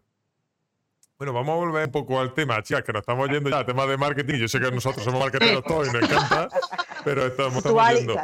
Ya que hemos entrado un poco en calor, quiero que os mojéis un poco. ¿Vale? Eh, Miedo. No, no, no, no, no, Vamos a entrar aquí. No, porque además yo voy a ser el más perjudicado aquí. ¿Qué creéis que lo tenemos más, lo tenéis más fácil vosotras o nosotros a la hora de, emprender? Vosotros. Realmente. ¿Por qué? Yo te voy a hacer una pregunta, Antonio. Venga. Y ya verás cómo tú solo te vas a encontrar la respuesta. Tú también eres padre, ¿no? Sí. Vale. ¿Cómo es tu día a día? Hago lo que puedo. en general. en general. Sobrevivo. Sobrevivo. No, porque yo, por ejemplo, eh, eh, trabajo desde casa, tengo al niño, mi marido trabaja fuera de casa, o sea, él me ayuda en lo que puede también, y no es solamente eso, sino que yo me levanto, eh, pongo la lavadora, arreglo la comida, o sea, hay mucho más allá del ordenador. Entonces, ¿qué lo tiene más fácil? No lo digo porque, o sea, has dicho que nos mojemos, yo me No, no, sí, sí, sí, sí, eso es lo que busco.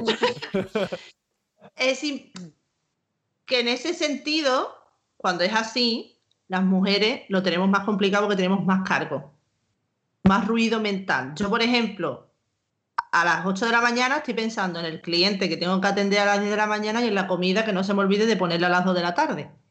Entonces mi pregunta es, Antonio, tú a las 8 de la mañana te estás preguntando el cliente que tienes que atender a las 9 de la mañana y la comida que tienes que poner a las 2 de la tarde. Yo tengo mucho ruido mental, Jenny. Y precisamente yo tengo mucho ruido. no, también es por tema de circunstancias, ¿eh? Yo eh, es por tema de circunstancias. Y justo eso venía, venía a buscar, porque si es verdad, tengo que reconocer que si yo no tuviera, por ejemplo, yo tuviera que... Eh, a mí me cuesta mucho a lo mejor concentrarme cuando tengo el niño que viene y demás, me cuesta mucho concentrarme. Y entiendo que para vosotras es mucho más habitual. Entonces, mm. eh, claro, venía a buscar un poco eso, cómo, cómo gestionáis, cómo, cómo organizáis, cómo, cómo concentráis. ¿no? Porque, porque ya os digo, yo sí es verdad que por, circunstancias, porque mi niño tiene algunos, algunos problemillas y demás, y entonces pues, eh, estoy también muy volcado en, eh, él, en pues, eso, por, por, llevarlo, sobre todo al principio. Pero, pero el tema de que de manera general, ya te digo, yo claro, yo trabajo mucho mejor pues temprano, muy temprano, porque él está durmiendo. Porque además tiene tres añitos, ha cumplido ahora. Entonces, claro, todavía no va al cole, todavía no eso. Y a veces cuesta. Claro, y, y pienso, por ejemplo, en vosotras, que digo, claro, yo tengo la suerte de que mi mujer, por ejemplo, cogió excedencia para poder cuidar del niño y está aquí. Y aún así, hay veces que, coño, los auriculares estos, lo mejor que, la mejor inversión que he hecho en años ha sido los puñeteros auriculares que tienen cancelación de ruido, ¿eh? Eso es lo mejor de todo. Porque antes no había manera de concentrarse. Ya. Entonces, por eso es preguntaros a vosotras un poco, pues, cómo lo lleváis, cómo yo entiendo, ¿eh? y así un poco eh, decís que mojar ahí buscando un poco eso, que, que yo entiendo que o, de manera general, salvo a lo mejor algunas excepciones de algún padre que, que pero vosotros lleváis mucha más carga de, eso, de los hijos, de, la casa, y entonces, ¿cómo se gestiona todo eso? Si a mí me cuesta gestionar no negocio solo, ¿no? es el plan carga, creo yo, porque yo en mi situación, los dos trabajamos en casa. ¿Vale? Entonces ya trabajamos los dos en casa desde antes de la pandemia. Lo que pasa es que la pandemia nos dejó aquí a los niños también en casa. Estamos todos en casa, añadidos en casa. ¿Qué pasó? Cuando hubo que trabajar en casa, digamos, eh, a, igual, a igualdad de condiciones, la que se sacrifica siempre, siempre es ella. O sea, la que tuvo que cambiar el horario fui yo. La que, mientras que estaban los niños en el cole, era yo. O sea, yo era la que me quedaba hasta las 2 de la mañana porque él tenía un horario que cumplir. Entonces, yo me fui, yo los acostaba y me ponía a trabajar. Entonces, siempre en los huecos que él no trabajaba, ahí trabajaba yo. O sea, siempre la que se, aunque a igualdad de condiciones, siempre es ella. ¿Por qué crees que eso, pasa eso? Eso es lo que yo me refería antes. Porque tú te echas la carga, porque yo no le echo la culpa a él muchas veces, porque muchas veces es culpa nuestra que nosotros nos la, propiamente nos, la echamos, mm. porque es culpa nuestra. Mm. También es porque, bueno, tú tienes tu negocio, pero él trabaja por cuenta ajena. Entonces él tenía como un horario, sí que tiene un, tiene un horario más flexible, pero trabaja, claro, pero es más estricto que el mío, aunque fuera flexible, era más estricto. Entonces, claro, entonces, bueno, pues tú valoras, tú dices, bueno, pues es verdad, ¿no? Pues me toca a mí. Pero bueno, sí que es cierto que ahora llegaba el viernes a las 3 de la tarde, digo, toma niño para ti, y ahora yo. o sea, eso sí que es cierto, ¿no? Pero que sí, que yo creo que a igualdad de condiciones la que te echa la carga eres tú. ¿Por qué? Por, vosotras también, ¿no? Porque a veces no, no, no sé. Por no pelearte, Antonio, por no pelearte. No, yo creo que, mira, yo creo que yo en mi caso, es verdad que yo, pues bien, ¿no? Lo llevamos bien, compartimos todo y todo, pero es lo que, lo que ella está diciendo, lo que Miriam está diciendo, y es que en el momento, inconscientemente, dos personas, en el momento que una echa para adelante, la otra automáticamente, no porque lo diga, porque hmm. diga, ah, que lo hace la otra, pues yo me quedo tranquilo, no, sino que inconscientemente tú dices, ah, que tú te echas para adelante, pues yo voy de atrás. Y, y, no es que, que, lo diga, que lo hagas queriendo, digas, no, que lo haga ella, no, no, sino que es verdad que, que en igualdad de condiciones eh, siempre tira uno, el que tira del carro, pues el otro para detrás. Es que es así.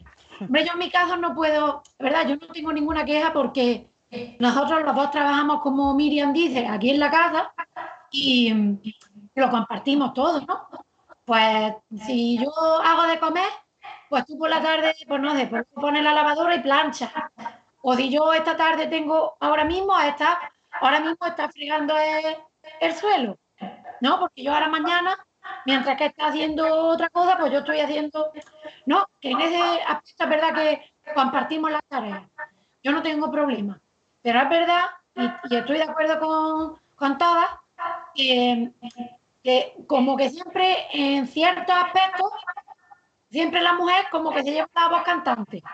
Porque el hombre no es que no sepa, sino que se hace como que no sabe. a ver, yo, yo me voy a mojar también. Y al final yo sabía que pillaba preguntando esto. Pero ¿a quién se, pero ¿a quién se le ocurre? ¿Es que se le ocurre a ti nada más? Pero esto es sanseo para ti. Esto es sanseo para ti, hombre. Dile a tu mujer que venga. Dile a tu mujer que venga. Levántate tú y pues sienta a tu mujer ahí. Eso es, eso es. Ahora le digo yo a mi marido que entre con la fregona y todo. No, lo que pasa que, que es verdad que. Espérate, que me quedo en blanco. Yo también creo que es lo que dice Miriam, que depende mucho de las circunstancias. Yo, por ejemplo, mi circunstancia es totalmente diferente a la vuestra. Yo trabajo en casa, él trabaja afuera, entonces yo me lo como todo. Claro. Yo te digo que igualdad de condiciones, nosotros las tareas las compartimos, los dos trabajamos en casa. Claro, él termina a las seis, pues a lo mejor a las seis yo he hecho un par de horas hasta las ocho. Entonces, esas dos horas él se encarga de. Él hace otras cosas, vamos, que vamos turnándonos así. Pero que son circunstancias diferentes. Yo mm. también como vosotras, al final compartimos todo. yo, yo, por ejemplo, en mi caso no, no, me encargo de cocina ni de compras, nada, pues yo hago otras cosas. al final tenemos eh, también, pero por ejemplo las niñas, mis hijas, a la hora de organización sí que van donde mí. O sea, sí que vienen donde mí cosas de que para mañana la mochila, esto, lo, ta, ta, ta. No sé, son ellas igual porque también, no sé, porque soy yo la que organizo en mi caso, ¿eh? Pero soy yo la que llevo, ah, mañana tiene que llevar no sé qué caja de cartón, tiene que, y él probablemente, aunque en todo lo de casa compartimos todo, seguro que no sabe que mm, el lunes tienen que llevar una caja de cartón y se le, ni se acuerda de eso. Igual la que lleva todo lo que es organización y, y ellas también recurren a mí. Oye, que hay que comprar unas pinturas especiales. Normalmente igual van alguna vez donde su padre, pero normalmente recurren a mí. Entonces al final es una bola que la que lleva la organización eres tú también. A mí me ha pasado de que estén jugando con el padre y que se levanten y vengan aquí a pedirme a mí algo. Digo, pero si está jugando con su padre. y que vengan a pedirme algo o que tengan hambre, mamá, ¿me puedo comer un plátano? Y yo miro hacia el padre y el padre en el pasillo. Y yo, pero si está ahí. Pero es la costumbre, es lo que yo ahí? también me ha pasado. por inercia. y yo, ¿en serio, tío? Es que por eso lo decía, porque por ejemplo yo hasta ah, ahora yo tengo un niño pequeño, ¿no? Y, está como, mira que jugar muchas veces es conmigo, con quien quiere jugar, pero cualquier necesidad es más. Es a la madre. Claro. Porque yo, por ejemplo, hasta hace muy poquito no, no podía yo llevarlo a hacer caca en el, ah, porque conmigo no quería. Tenía que ser mamá. Entonces, por eso digo, ese, ese montón de necesidades que, que, vosotras tenéis que suplir ¿no? Eh, con, los niños y demás. Hostia, ¿qué es lo que os digo? Que, que ¿Cómo lo hacéis? Que, que, me lo digáis. ¿Cómo hacéis eso? Y no te cuento cuando encima ya son adolescentes y, y, mujeres. Entonces, claro, recurren a ti. Claro. Pero bueno, y son también más hasta ahí no he llegado todavía. Pero, sí que soy capaz de trabajar y la niña está viendo el móvil con YouTube al lado mía y yo soy capaz de trabajar porque como de que desconecta, ¿sabes? Y estoy escuchando por de fondo la musiquita. Yo eso no soy capaz todavía. A mi, business manager yo ahí. CTR, no sé qué. Y soy capaz. Yo eso no soy capaz. y el confinamiento me permitió aprender eso, lo de, lo de estar trabajando y la mayor no, porque ya no, o sea, no, no, pero la pequeña sí que al final cada minuto, cada minuto empiezas a escribir y otra vez, y eso, ese, esas interrupciones a mí sí que me cuesta un poco. El, el conciliar. Sí, me falta entonces rodaje. la necesidad en el confinamiento me acostumbré, o sea, desarrollé esa habilidad que dice Miriam, de tener niños al lado con el YouTube o los dibujitos y estar tú con foco, foco. Mm. No, sé sentirte mala madre. Exactamente. No sentirte mala madre. sentirte mala madre. y, no sé, creo que es supervivencia pura. Que lo desarrollas porque no te queda otra y ya está. Qué bueno. Yo creo que también el instinto el instinto, lo que ella dice, tú activas, escucha, apagas los oídos, ya puedes, ya puedes ver aquí que es verdad que no, mamá, no sé qué, sí, y a lo mejor no da ni lo que te ha dicho. Sí, sí.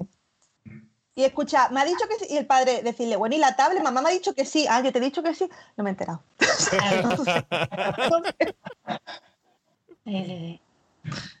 Mientras que no se abría la puerta y salía a la calle, hay veces, Sí, porque a veces o te llama un cliente o estás no sé qué y aparecen y te dicen cualquier cosa y tú, ¿sabes? Pones la cara de, sí, sí, sí, sí. Y es verdad, porque es complicado, tío, complicado. y eso es importante, que ese tema no, lo hemos tocado, el de la culpabilidad cuando emprendes siendo madre. Mm. Sí, sí eso sí. Yo también os digo que yo como padre también tengo esa culpabilidad a veces. Que no es... Dile a tu mujer que venga no le gusta nada para nada a cámara. No le gusta ya, Pero también estamos guay. O sea, que, Antonio haya organizado esta reunión, yo creo que nos permite tener los dos puntos de vista. Sí, sí, claro. El, o sea, el de la madre y el del padre también. ¿eh? Mm. Que yo creo que incluso aquí los padres lo tenéis peores que nosotros porque es como que el tú sentir esa culpabilidad está como menos normalizado. La madre es como la que tiene que cuidarse, no pasa nada, se debe de sentir mal. Mm. El padre es como que, bueno, no pasa nada, es como que como siempre ha estado fuera de casa, como que siempre ha estado ausente, es lo normal, ¿no? Y yo creo que ahí también es importante visibilizar esa parte de padre de, oye, mm, que yo, yo quiero también criar a mi hijo y me siento culpable por no poder ser un padre presente. ¿Y qué pasa? No, no soy un bicho raro. también está bien. Entonces yo creo que está muy bien. Es que yo creo que no, depende, eh, ese tipo de cosas, fijaos lo que digo y, no quiero, pero eh, creo que no depende de si eres hombre o si eres mujer, simplemente es la, personalidad o las circunstancias de cada uno, ¿no? Yo en mi caso sí es verdad que he tenido la suerte, de alguna manera, de, de estar emprendiendo cuando nació mi niño y demás. Y, y, de alguna manera, pues opino un poco como vosotras. Pues me, ha permitido tener esa conciliación más, más eso, claro, y disfrutarlo más y demás. Pero entiendo que no todos, ni, todos los hombres ni todas las mujeres son así, ¿eh? Que, algunos me mira, pues a mí esto sí, la conciliación muy bien, pero a mí me, me toca las narices algunas veces o lo que sea. Pero vengo a romper una lanza a, favor mío en este caso, claro, de que tenemos que, o que no depende tanto de si eres hombre o mujer, sino con la, implicación de cada uno y de, y de eso. Y, reconozco de verdad que, tenéis muchísimo más mérito que nosotros porque, porque hay circunstancias, bien sea sociales, bien sea eh, de costumbre ya, ¿no? Que, que, es verdad que yo, por ejemplo, le digo a alguien, eh, o en mi entorno, a lo mejor como decía antes, más cercano, que, ostras, que claro, yo me siento culpable y, y no lo entienden porque, claro, yo estoy aquí en la oficina y tengo el salón aquí al lado. Entonces, mm. claro, y digo, hostia, que me siento culpable porque muchas veces pues no puedo estar jugando con mi hijo. Si tú estás todo el día en casa, ¿por qué no puedes jugar con tu hijo? Hmm. Ya. No se entiende. ¿Entendéis? Entonces, no, no, tampoco quiero hacerme la víctima, ni, ni mucho menos, pero sí es verdad que, que, muchas veces pues ese tipo de cosas no se reconocen. Hmm. No, y también yo creo que es importante visibilizarlo también. Yo, por ejemplo, tengo los dos casos, ya como os comentaba, mi marido trabaja afuera y él muchas veces lo dice, ¿no? Que qué pena de no poder estar más presente y él también se siente culpable en ese sentido. Y es como, o sea, no es lo normal. Y hay muchas personas que no lo entienden porque es como, bueno, pero a ver si su madre está en casa, mm, es normal, ¿no? Que vas a trabajar y que no, eso es lo normal, que no estés presente. Entonces yo creo que también es importante visibilizar esto, que los padres también quieren ser padres presentes y, que está bien y, y, que también hay que hablarlo, claro que sí. Además, fijaos, yo en mi casa yo soy el conejillo de Indias para. Ahora, por ejemplo, fijaos, además, mira, lo, va, lo, va, a conocer. ¿Sabes lo que es esto, no? Mira. Sí.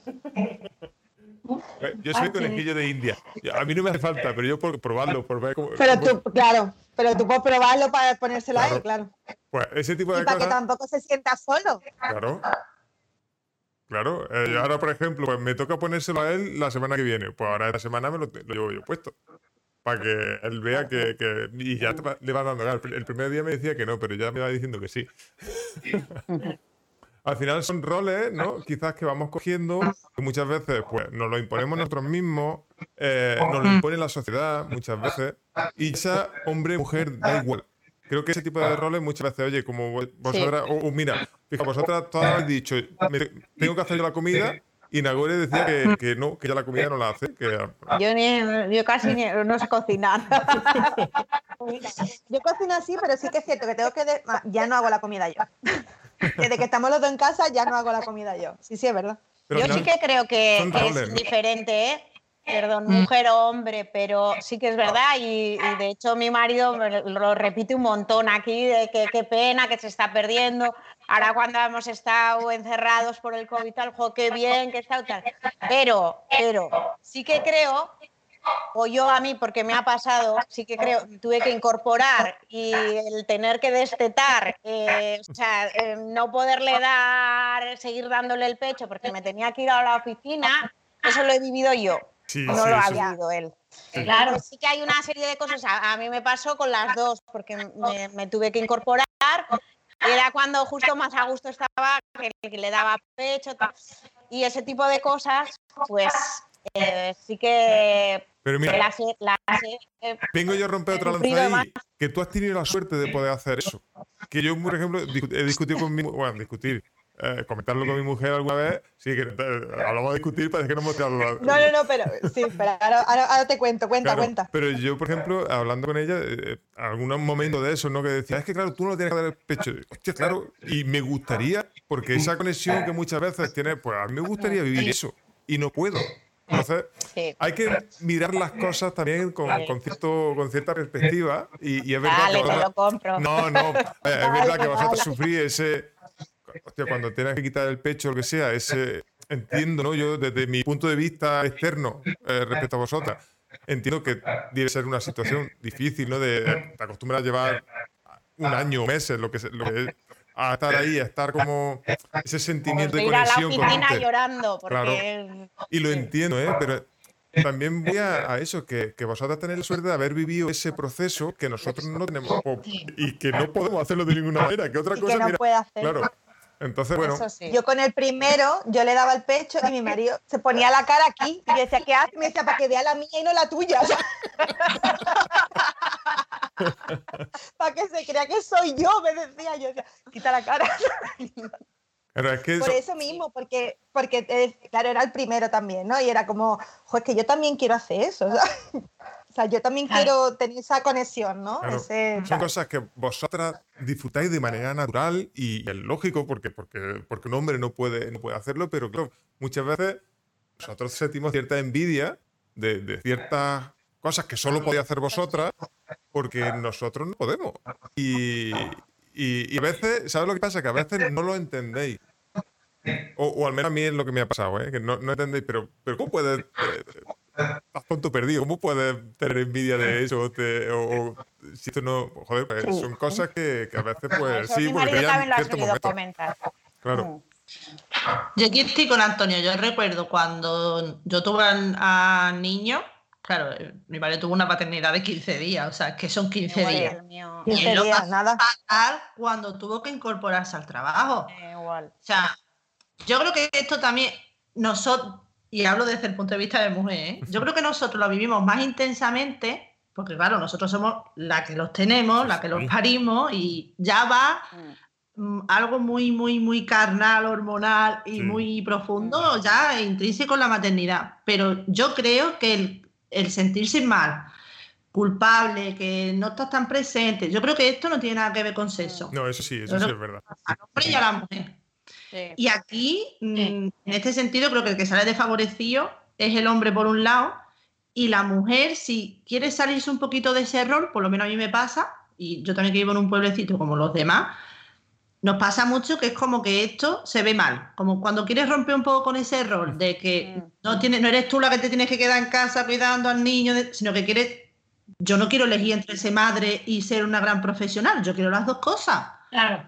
Ya es como que, ay, qué egoísta, o no sé qué, o mala madre, ¿no? Sí. Mm. claro. Es lo que yo, decía, que, el tema del rol que nos asignamos nosotros mismos, que nos asigna la sociedad. Sí. ¿Cómo luchamos contra eso? Es que es difícil, es muy difícil salir de eso.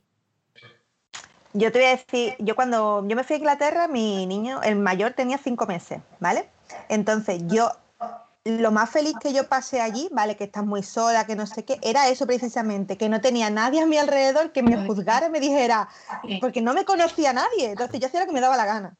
Entonces nadie se metía en la maternidad que yo llevaba, en cómo yo llevaba el negocio, qué es lo que hacía en mi casa. Entonces yo decía, joder, qué triste que me tenga que ir a otro país, ¿sabes? Ahora me fui por eso, pero que me daba cuenta porque tienes amigas y te, decían, oye, hay que ver que me han dicho tal, que me han hecho no sé qué, que me... Digo, pues yo vivo de feliz. Es verdad, lejos, tiene sus cosas malas, pero es lo que dice Jenny, que dices tú, joder, pues mm, es que no tiene que ser así. Es que yo no me tengo que sentir mal por irme a trabajar y dejar al niño pequeño. A mí me pasó, vaya, yo más o menos estoy de acuerdo con todo lo que estáis diciendo y es verdad que a mí me pasó algo parecido cuando empecé el colegio y empecé a dejarla en el comedor.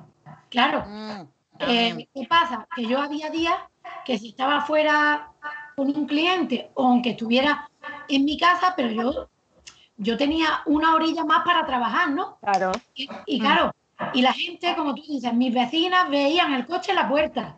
Yo en tu casa, claro. La niña en el comedor. Qué mala madre que deja a la niña. Mírala a ella, mírala, no, sé. ¿Qué pasa? Que, por suerte, pues eso, eh, ese sentimiento de culpa, como que empieza a decir, oye, vamos a ver. Mm. Yo soy madre, sí, lo estoy haciendo lo mejor que puedo, sí, pero claro, también quiero trabajar. Pues entonces la niña tiene que comer en el comedor. Lo que diga mi vecina o la, o la me da absolutamente igual. ¿Por qué? Porque la que paga el autónomo soy yo, no ella.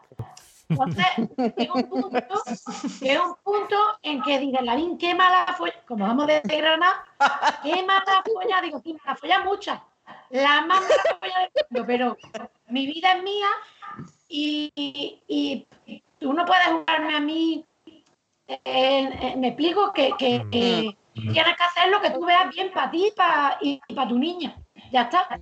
Y, y, es verdad que lo que muchas veces, pues, Ay, pues no vaya, vaya que digan, vaya que no digan, vaya que. A ver, yo no puedo estar pendiente a ver agradar a todo el mundo. Yo tengo que ver mi vida y punto. Y además. ¿Entiendes?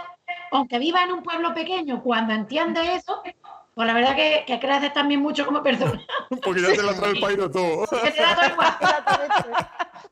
Y además, Toñe, ahí en ese sentido, los que emprendemos de forma digital lo tenemos peor. Porque si tú trabajaras en una oficina y tenías que, tuvieras que dejar a la niña en el comedor porque estás trabajando y no estás en casa, no pasa nada. Pero cuando estás en casa, mmm, qué mala madre, que, le deja, que, fresca, que prefieres dejarla comer. No, vamos a ver, señor, es que estoy trabajando. O sea, estoy en casa, pero estoy trabajando. Sí, pero no se entiende y se juzga. Sí, eso es así. Sí, no, a lo mejor cuando ven, es lo que te digo, cuando veían el coche que no estaba en la puerta y llegaba pues a las 3 menos 5 para recogerla, pues hoy, mira, sí, sí, hoy está trabajando, qué bien. Hoy está trabajando, mira. Los de la calle, los de la misma calle. Y tú ya te lo tomas como a, sí, sí, hoy, hoy es que estaba ahí. Nada, que me ha costado un rato a descansar. He hecho una siesta a las 2 de la mañana, me he hecho una siesta. Y es eso que muchas veces te lo tomas risa porque luego ya, ve, efectivamente, pues mm, lo que estamos hablando en el núcleo de tu, tu, pareja, tú y tu hija, que en verdad es tu familia, pues mm, eh, si tú ves que la cosa va bien, compartir las cosas, te organizas bien y todo, pues, oye, lo que digan los demás, pues, mm. pero que diga al principio te, te molesta porque, oye, de forma natural, lo que, lo que estaba diciendo Jenny, Claro, las hormonas van para arriba, van para abajo. Tú eres la que has parido a tu hija. Tú tienes dependencia porque le tienes que dar el pecho, ¿vale? Yo no he tenido problema con eso en mi casa, porque mi marido cuando hizo, pues, él daba el biberón, se quedaba con ella, en fin. Pero claro, ahora ya la gente te tiene que jugar lo que tú haces dentro de tu casa. Pues faltaría más, ¿no? sí, sí. Así, así. Y es un poco así que también en ese sentido tienes que darte a valer también como mujer Mm. vaya, como madre, como mujer y como, como emprendedora. Como persona. Claro, de decir, oye, mira, yo, mi vida es así, y oye, ¿qué quieres que te diga? Si no mm. lo ves bien o... Eh, de hecho, muchas veces lo, lo juzgan o me juzgaban eh, aquellas madres que o no podían hacer lo mismo o no eran capaces o no se atrevían o algo, porque decía, escucha, yo no sé qué aquí con la niña, no sé qué, y ella va, viene, la niña de la recuerda el marido, le limpia la casa, y ella nada más está nada, esto como es. Y la verdad que, hasta que ella explica un poco, pues, pues, eso, para que vean que no es ningún bicho raro, que, que no es que estás tocándote la barriga, tu marido te friega el suelo, que los dos trabajáis, los dos hacéis todo y que y que, que tomen allá ejemplo, que lo que, lo que tienen que hacer es su, que, su, que sus parejas también compartir las cosas. Mm. Pero bueno, que si tu marido es el que friega y tú te quieres rascar la barriga, porque es tu problema también, ¿sabes? Sí, sí, sí. Ya, pero bueno, que no, que no es tanto así, que no es tanto así, sino que él, por ejemplo, pues, pues, lo que volvemos a decir, tenemos el instinto, ¿no? Y mi niña, como dicen ahora, eh, mañana me toca educación física. Mi niña no le pregunta a su padre que dónde está el chanda que le gusta de educación física, de mini de Mini Mao, ¿no? Él le dice, mami, mañana el chanda de Mini, que me toca, porque yo ya sé los días que le toca educación física, lo que no. Pero él no es porque no quiera, sino porque la niña también viene a mí y decirme, mami, mi chanda. No, le dije, papi, mi chanda. Porque papi dice, yo quedé donde está el chanda, en el armario, como tú el que quieras. No, pero ahí también porque nosotros tenemos un poco bastante de culpa en ese sentido. Porque nos auto echamos la carga. Porque claro a mí, por ejemplo, me dice, yo qué sé, hay que hacerle, por ejemplo, ahora un disfraz al niño del cole, ¿no? Me lo dice a mí la seño, porque he sido yo la que he ido a buscarlo al cole, pero yo no me siento con su padre y le digo, mira, vamos a hacer, hay que hacer esto, esto, esto, esto, y también te hago a ti partícipe de esa actividad, sino que ya tú te, encargas de ella, ya tú eso, y ya es eso, o sea, es la organización que ya tú te, te echas en la mochila. Y no es que la otra persona no quiera participar, es que muchas veces nosotros no la hacemos participar a esa persona. Por lo que sea, por los roles que nos ha tocado vivir, porque por costumbre o por lo que sea, pero que también nosotros a veces también tenemos culpa en ese sentido, o al menos yo hablo de mí. Que como muchas veces incluso por el ritmo ya es como tardo más en explicárselo que en hacerlo yo ya. Por lo... pero no debería de ser así, ¿eh? Sí, sí, sí, sí, Deberíamos hacer partícipe para que la convivencia y la conciliación y la colaboración sea una realidad. Y es verdad que comparte, pero luego hay ciertas cosillas que, por eso, por el instinto, porque la madre es lo que ella dice. Pero si estás con tu padre allí, ¿por qué me preguntas a mí? Pregunta a tu padre que está allí a tu lado. Y sin embargo el niño viene y te pregunta a ti. ¿Y es que tú le has dicho al niño que te pregunta a ti? No, sino que por, lo que sea, pues sale también de él de decir, mi madre sabe ciertas cosas que mi padre no sabe y viceversa. Pues mamá siempre sabe dónde está todo. Creo que en todas las casas pasa igual. Le preguntan, los niños van a mi madre a preguntarle, ¿dónde está no sé qué? Y la respuesta es en su sitio. Claro. Ahí, En su sitio. ¿Y cuál es su sitio? Tú sabrás. Claro. Esa es. ¿sabes? Bueno, os voy a. Mira, eh, tengo por aquí a Valeriana de nuevo. Dice: Algunos añoramos cuando la mujer llegaba a la casa. Antes de ser empresaria, igualmente, es cuando nos damos cuenta de lo bien que estábamos. Es decir, que, a ver, os cuento un poco la historia de Valeriano para, que, para ponerlo en contexto. Y es que eh, Valeriano y su mujer llevan un, tienen un negocio y demás. Y claro, están los dos en el negocio. Y claro, él dice: cuando la mujer estaba solo en la casa, pues claro, yo- de alguna manera. eh, para él, a lo mejor las cosas eran más fáciles. Y entonces, cuando perdemos esa comodidad, nos damos cuenta de muchas cosas. ¿No? De que el trabajo se lo llevaba toda la otra persona. No, no, a ver, al final. No, joder. Al final, eh, en, reparto, en reparto de tareas también, ¿no? Yo cuando eso. mm, yo aquí estoy trabajando, mi mujer ahora mismo es la que. Es verdad la que lleva más peso con el niño y demás. Porque, porque vivió la incidencia para eso, para estar con él. Entonces, claro, que sí, que a mí hay veces que me gustaría estar más con él y demás, pero tengo la suerte de que está ella, o como decía antes, de que si no fuera así, eh, yo tendría que estar a lo mejor yo aquí, el niño sentado aquí en una silla al lado mío, pa- con un papel pintando, porque si no, no, podemos funcionar. Y, y me, y estoy casi seguro de que es lo que os pasa a vosotros algunas veces, ¿no? Por eso era, quería de alguna manera visibilizar un poco eso y que, y que mucha gente entienda que, que, joder, que, que algunas veces es difícil el, eh, para el emprendedor normal y para, en este caso, madre emprendedora, es un poco más difícil la situación y más ahora a lo mejor con el coronavirus, los, los, los peques en casa y demás. Ostras, que se hace, que ya os digo, se me hace largo a mí algunas veces, contra más, a vosotras que, que, que, que lleváis un poco más esa carga, porque hemos dicho, por todo lo hemos dicho, no por los roles que tenemos y demás. Es que creo que, que es así. Eh, Llevamos un buen rato ya. No sé si yo eh, puedo estar charlando con vosotras cuando, hasta cuando queráis, esto cuando, cuando me dejéis. Sí quiero, porque esto eh, va para el, podcast, ¿no? Que publicaré el martes. Eh, creo que me digáis algún consejo, ¿no? Lo que yo llamo en todos los podcasts consejo pro. Decidme algún consejo que le diríais a, a cualquier mujer, cualquier madre que, que se esté planteando quizá el tema de emprender. Todas vuestras. eh, decirle eso, algún consejo, algo que, que tiene que, por lo que tiene que empezar, o lo que tiene que hacer, lo que tiene que pensar. Que Yo por perdón. Perdona, Jenny. No, venga, Jenny, adelante. Yo le, diría que se, que se lo tomara con filosofía, que no es fácil, que va a haber muchos momentos de querer tirar la toalla, porque ya de por sí el emprendimiento es complicado, independientemente de que lo haga un hombre o una mujer. Si eres madre, todavía es más complicado. Entonces, que se lo tomara con filosofía, que se tome sus tiempos y que sea flexible. Que no pasa nada porque un día no salga la cosa o porque la planificación no se cumpla, no pasa nada, o sea, eso es lo normal. Sí, también de acuerdo. ¿Tú, Nagore, que también quería hablar?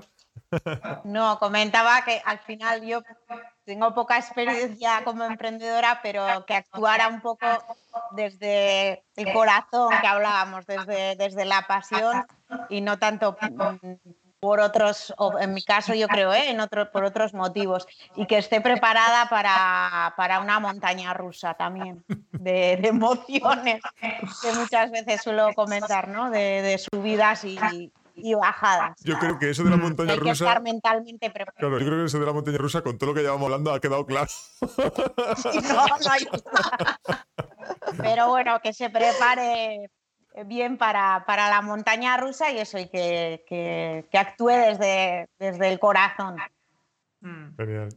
Eh, Miriam Otoñi, venga, ¿cuál quiere seguir? Me da igual. Yo le diría que mm, un poco como Nagore, ¿no? Que, que si emprende sea en algo de lo que realmente sienta pasión por ello y sepa y no se canse eh, de no se canse de, ese tema, de ese negocio, que no se canse y que se rodee de mujeres que emprendan. Mm. Eso es lo importante. No, no, no te imagino, no, en serio. Pero no, me refiero a mujeres, no por nada, mujeres o hombres, pero me refiero a que se rodee de gente que esté en su misma situación. Te, te entiendan, que te entiendan, claro, que te entiendan, ¿no? Que te vean mujeres, porque si tú, bueno, verás, pero porque si es madre, bueno, porque se rodee de madres emprendedoras, que eso es lo muy importante, porque eso te da como a entender de que, de que lo que te pasa a ti no solamente te pasa a ti, sino que lo que te pasa a ti le pasa a más gente. Entonces, no eres tú, y además te apoya y la gente te dice, pues de esto se sale, pues sale, o sea, es que este, el emprendimiento en casa es muy solitario. Sí, sí. a veces parece ser ermitaño. claro, es que parece que estás en una cueva, o sea, no, te dice cachondeo, ¿no? sal de la cueva, no sé qué, tal, pero es que es importante, es que a mí fue un cambio, fue un cambio muy grande cuando yo empecé a relacionarme pues con gente emprendedora, ¿no? Mm. Sí, sí, yo creo que es fundamental eso, eso que dices, Miriam, porque al principio no lo tenemos, oye, eh, a lo mejor no, conoce, no conozco a nadie, no conozco a nadie de mi entorno, no conozco... Y, cuesta, y cuesta porque al final... Eh, creo que a, todos nos ha pasado, ¿no? Además lo comentabais vosotros antes, nos sentimos bichos raros, ¿no? Porque nuestro entorno no, no, nos juzga de alguna manera, exactamente. No, entiende. no nos entiende. Y, y encontrar a, a, un grupo de personas, ¿no? En este caso, pues eso, hablando de, madre emprendedora, un grupo de personas que tienen los mismos sentimientos que tú, que tiene los mismos problemas, la misma inquietud, lo mismo, hostia, pues siempre ayuda a, a llevar la carga de otra manera, al menos, ¿no?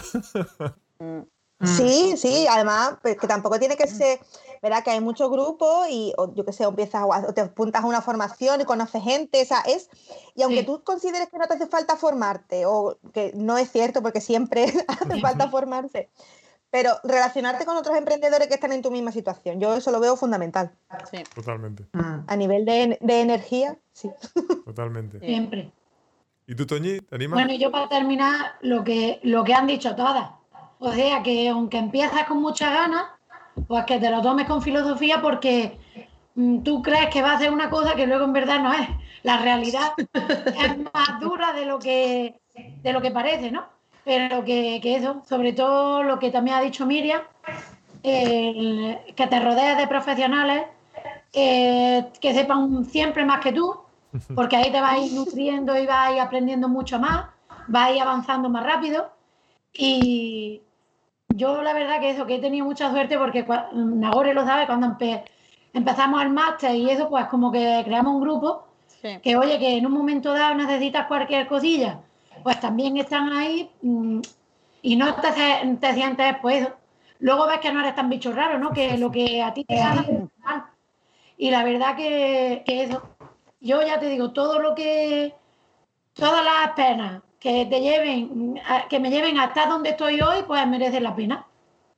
Que, mire, me, viene bien que, que justo ayer hablaba con Sergio San José del tema de la resiliencia, ¿no? De, de aprender de todo lo mm. que hemos, de, cuando nos caemos. De, y creo que eso es algo que cualquier emprendedor, hombre, mujer, madre o, padre o lo que sea, tenemos que tener muy en cuenta porque, es verdad que pasamos muchas penas eh, a lo largo de todo el emprendimiento. Hay cosas que funcionan bien, cosas que funcionan mal, malas noches, no malas caras con algún, con algún cliente, eh, porque... Pero eh, poder aprender de todas esas cosas, ¿no? De todos esos puntitos y al final ir creciendo, como bien habéis dicho antes, ir cada vez ser mejor persona, mejor profesional, mejor, mejor, mejor, mm. pues eh, nos, ayuda a pasito a pasito a llegar cada vez más lejos. Que, como bien habéis dicho, eh, y, yo eh, sustento también, que esto de emprender, emprender no es fácil, el dinero no viene de la noche a la mañana, el que se piense eso, que no entre, por Dios, por lo que más queráis, si nos estáis escuchando, no entréis a emprender si pensáis en haceros millonarios, porque no funciona así. Mm. Mira, fijaos, nos dice Valeriano en, el chat yo como empresario he sido un mal padre. Añoro muchos momentos perdidos con los hijos.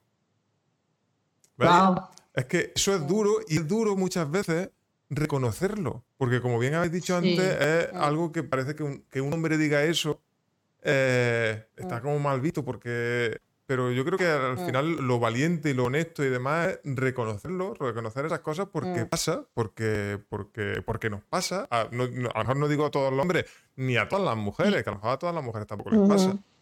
Pero creo mm. que, que, empezar a, visibilizar ¿no? tanto el rol de, de, la mujer en el tema de emprendimiento como el rol muchas veces de, de, del padre que, que, siente que tiene ese sentimiento igual que un trabajo. En este caso, pues eh, somos todos emprendedores y demás, pero claro, cuando tú trabajas fuera, si tú trabajas 10 horas o 8 horas, más los viajes, más los caminos y demás, eh, tú eh, tienes que tener a tu hijo, mm, alguien lo tiene que cuidar, si no puedes hacerlo tú. Y ese sentimiento lo tienes siempre. ya sea hombre, sea mujer, y, más, claro, más acusado o menos en algunos casos, pero, pero claro, es eso, que, que, está ahí, tenemos que verlo y tenemos que, de alguna manera, normalizar ese tipo de sentimientos, tanto por, no quiero hablar de bando, ¿no? Pero por, el lado de la mujer, eh, por el lado del hombre, tenemos que dejarlo, sacarlo y, visualizar que está ahí, porque, creo que es la única manera de, entenderlo, de comprenderlo, de poder ayudarnos.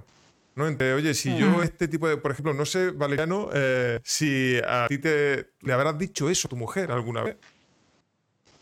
Porque, claro, porque muchas veces son sentimientos que a lo mejor ahora, Valeriano, como estamos aquí, como estamos en este momento de sinceridad, eh, se atreve a contárnoslo, pero a lo mejor no se lo ha dicho nunca, que no sé si es el caso, ¿eh? pero no se lo ha dicho nunca a su mujer. Estamos hablando de Valeriano. Pero entendéis eso, yo creo que ese tipo de cosas, de, vulnerabilidades que tenemos, de y os digo muchas mm. veces, tanto por vuestra parte como por la nuestra, porque yo mm. eh, os vuelvo a decir lo mismo, yo con mi mujer eh, algunas veces me me cuesta a lo mejor decirle ciertas cosas, eh, eh, me, cuesta que ella me cuente a lo mejor ciertas cosas, por, muchas veces por no hacernos daño, ¿no? Que pensamos, oye, es que eh, si no puedo hacerle daño, puedo... Pero, joder... No, no, hablarlo claramente. ese tipo de cosas creo que, no, que nos viene bien. Y ese es mi, consejito, ¿no? Pa, ya que estamos hablando de mm. consejos, pues mira, mi consejito, hablar las cosas que creo que... y, y repito yo siempre que yo soy un negado para el tema de, comunicación, de, hablarlo, pero sí me. Cuando muchas veces explota, ¿no? Estalla de decir, de contar una cosa y, y eso, pues. Ves que las cosas, hostia, pues mira, no era tan difícil contarlo y nos hemos quedado los dos a gustísimo. ¿No? Sí, es importante. Mm. Sí, sí, yo creo que eso. Yo creo que no hay no hay malas madres ni malos padres, porque muchas veces es estar presente. Yo cuando, antes de tener mi niña, lo que, lo que había dicho, me costaba mucho trabajo porque decía, ¿y si yo no sé, no sé? No, no, no hago, quería hacerlo todo tan perfecto que, que no, y la perfección no existe. Yo me he dado cuenta que hacerla, ser madre o padre es estar presente y acompañarlos en cada momento y, no perderte, intentar perderte en ningún momento. Tanto el trabajo manual como en la fiestecita, todos los momentos intentar estar con ellos. Y no creo que eso, y ser, ser buen padre o buena madre, es eso, está, no por dejarla en el comedor va a ser más mala madre que otra. Eh, yo creo que eso, que es estar presente y, y hacerlo tú lo mejor que puedas con, con ellos y con... Mm. Ya está. Yo le digo a los míos, mira, mm, soy la mejor madre que os ha tocado. ya está. La que tenéis. Ya está. La que tenéis. Yo soy la mejor madre que os ha tocado. Y es lo que hay. ya está. Sí, sí, sí, Mira, ahora, os voy a sacar otro tema. ¿no? Entonces yo, ya, oye, cuando queráis cortamos, que yo ya no, quiero enredaros más, pero si queréis seguir hablando, yo encantado, que la charla creo que está siendo muy interesante. Pero saco el tema. Yo estoy por por una cervecita. Oye, pues si, si queréis, vamos por una cervecita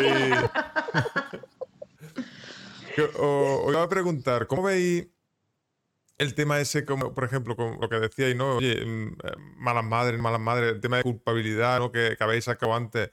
¿Cómo lo lleváis? ¿Cómo lo gestionáis? Porque, claro. Eh, mal. Yo mal.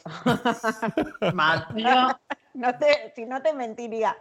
Yo lo he, sí, yo lo he llevado mal, porque bueno, yo al final además de, eso, del cambio de horario y tal, y sobre todo la pequeña que reclama, eh, he intentado hacer hasta horarios eh, y ella misma ha hecho horarios, la pequeña, para, para por las tardes dedicar, pues eh, un día vamos a hacer manualidades y pone con colores rosas lo suyo, lo mío, para intentar un poco dedicarle tiempo, porque si no, y, le dije, a partir de 2021, tal, y luego no lo estoy cumpliendo. Entonces, eh, si te sientes al final mal y, y, te reclama y quieres y no puedes, y sí, a veces yo lo voy intentando y a veces me pongo límites porque si no se te va lo que decimos, el tiempo y tal, pero, pero el sentimiento ese de, culpabilidad, sí, a mí me cuesta gestionarlo y estoy intentando hacer acciones para, para, para llevarlo mejor, pero me está, me está costando.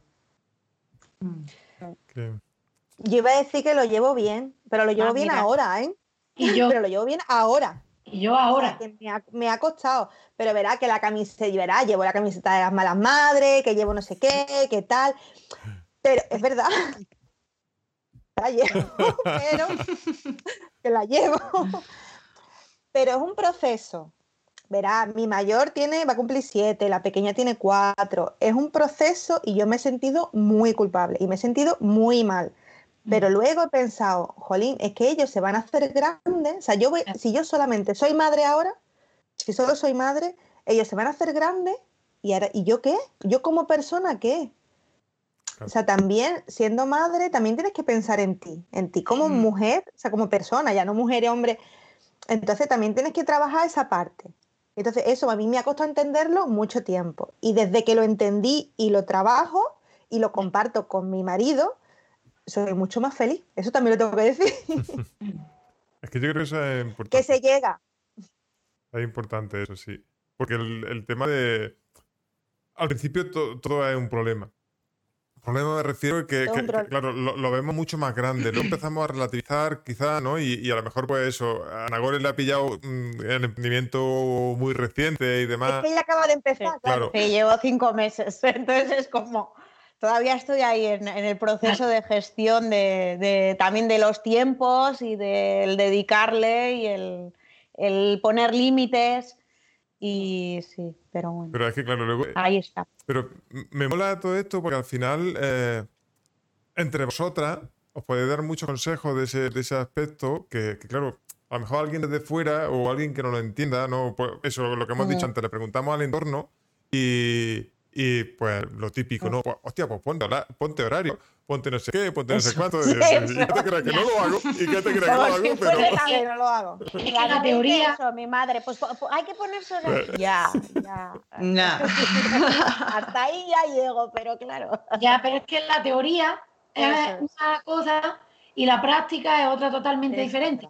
Mm. Yo digo como Miriam, yo ahora sí que lo llevo bien pero a mí me ha costado mucho por eso, porque lo que hemos hablado antes, te juzgan sin, mm. sin tener por qué, encima, lo que tú ya tienes encima, de, pues, y yo, yo llegué a un punto que dije, a ver, mm, yo voy a seguir trabajando porque el trabajo no lo puedo dejar. No puedo decir, venga, todos los clientes que tengo, Alex, mm, los derivo y ya está. Y, y me quedo en mi casa todos los días. Porque a lo mejor yo económicamente lo podría hacer, ¿no? Podría decir, vale, pues me quedo en la casa, bien, pero es que yo no, yo no sirvo para estar todo el día en mi casa, mm, pues no sé, limpiando o fregando, que no.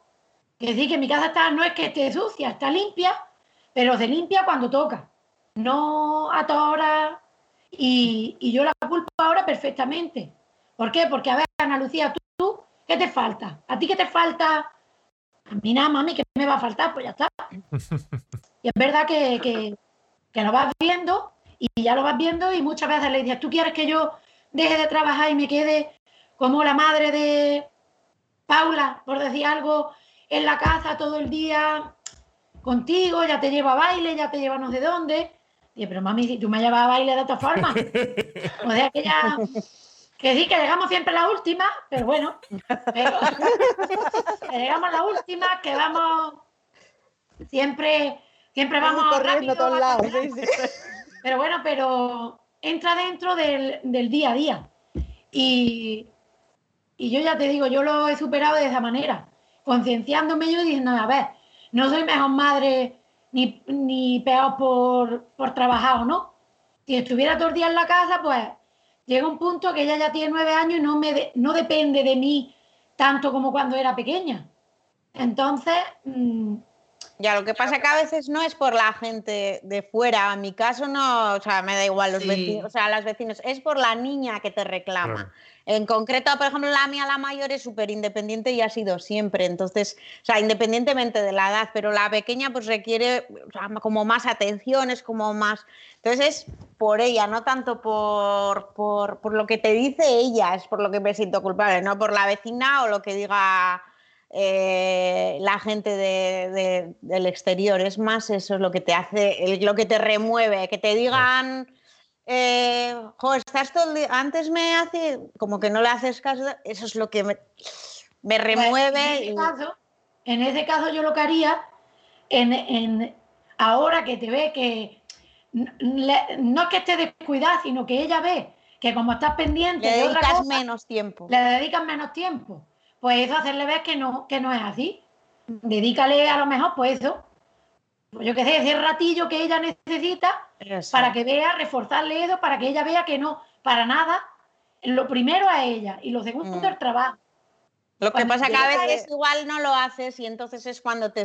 O sea, claro, es que yo creo que el problema es que no le puedes prometer, entre comillas, algo que después no vas a cumplir, porque ya eh, con esa edad que ya son muy cucas, ¿sabes? Porque a lo mejor ya las de cuatro años le doy y a veces Y a veces lo he hecho porque igual eh, tenían su casilla y luego por lo que sea, una llamada, esto, lo otro, no, no las atendió. Entonces ella se queda pues con esa sensación de que no me estás dedicando el tiempo que me habías dicho que me ibas a dedicar. Yo creo que esa, es la, esa es la historia, de, de no, si no vas a poder, decirle que no vas a poder y si puedes, Mm. Aunque luego tenga que quedarte hasta las 12 de la noche. O sea, ya, ahí ya. Eso ya luego te toca pringar. ya te toca pringar en este horario maravilloso que tenemos. Claro, yo creo que también eh, lo que te pasa a Tina Gore, y ahora nos cuentas tú, Jenny, que, a mí me, sabe mal que te has dicho mal, muy mal, muy mal. Yo muy mal. Pero yo creo que lo que te pasa a Tina Gore es que ahora mismo, claro, él la novedad en general, la novedad tuya en el trabajo, que nuevo sistema, nuevo todo, cambia todo, ¿sabes? Y ella lo nota también. Hostia, eh, mamá antes estaba fuera, venía y era para mí, y ahora mamá está aquí y cuando yo vengo, mm, a lo mismo me hace caso o no me hace caso. Entonces, claro, hasta que nos adaptemos, es que esos cambios son muy difíciles y hasta que nos adaptemos todo, los peques, los mayores, todo, es, es jodido. Yo creo que es jodido. Es eso, sí. También. Como, nos pasa a Tony y a mí, que lo hemos conseguido, pero con tiempo. Claro, claro. o sea, que hay esperanza. sí. Sí, no, es, no es de la noche a la mañana. No, no, no. Esto es como emprender y el Ferrari. Esto no es de la noche a la mañana, esto lleva su proceso. Yo me he comprado la primera rueda del Ferrari. los taponcitos tengo yo, los taponcitos yo, yo la de la rueda, eso es lo que tengo yo. Sobre todo ahora que entienda eso, que, ella es lo primero. O sea, que, que tus niñas es lo primero y el trabajo secundario. Que cierra la tapa del ordenador y que ahí ya se acaba. Pero que sí, que para entenderlo, pues sobre todo a la pequeña, pues eso. Mm. Mira, justo, mira, nos dice Valeriano de nuevo, eh, al final los hijos lo comprenden y mejoran con lo que ven. Obviamente, al final Tened en cuenta que si ellos ven esa responsabilidad, ¿no? A lo mejor que, tú achacas a, no, a, no hacerle caso ahora, pero si ellos van viendo, oye, mira, disculpa que tengo que terminar esto, en cuanto termine esto contigo, o lo que sea. Ahora mismo a lo mejor no lo entiendo, porque lo que demanda es eh, atención eh, más inmediata, pero con el tiempo va a ir entendiendo y va, como dice Valeriano, me, me ha parecido genial, porque eh, van a ir mejorando. Hostia, es que hay que ser responsable y si tienes que terminar algo, tienes que, hay que terminarlo, hay que eso antes de irnos sí, en ese, en ese, sentido, sí, también le estás de alguna manera inculcando otros valores, o el hecho de que yo haya tomado esa decisión, pues yo sé, la mayor, cuando he hablado con ella, también le has inculcado otras cosas de que, ah, pues mira, mi madre ha hecho eso porque era lo que, ¿no? lo que le motivaba, tal, y ahí también van implícitos otros, otra serie de valores que, también se, compensa con esa culpabilidad. No, al final es intentar ver, ese, ese, puntito más positivo ¿no? de, lo que hacemos, de lo que es eso, que, vemos muchas veces, nos centramos en lo negativo y entonces, claro, nos castigamos mucho más. Y buscar esos puntitos más positivos oye, vale, sí, estoy pecando a lo mejor de, no hacer esto que me gustaría hacer o que, el niño me manda, pero por otro lado, pues vamos a buscar cómo podemos compensar, o, al menos que sea para el consuelo nuestro, ¿sabes? Simplemente para no sentirnos tan mal a veces. No, pero luego, no, pero luego yo he tenido el ejemplo que he tenido, porque aquí el cole es un cole rural, ¿no? Y hay solo 10 niños por clase. Y la maestra me lo ha dicho, porque en cursos anteriores sí es verdad que ella lloraba mucho, ay, mi mami, ay, yo no sé qué, ¿por qué no viene mi mami? No sé qué. Pero es verdad que ahora me lo ha dicho la maestra, dice, Ana Lucía es de las más es que es la más responsable.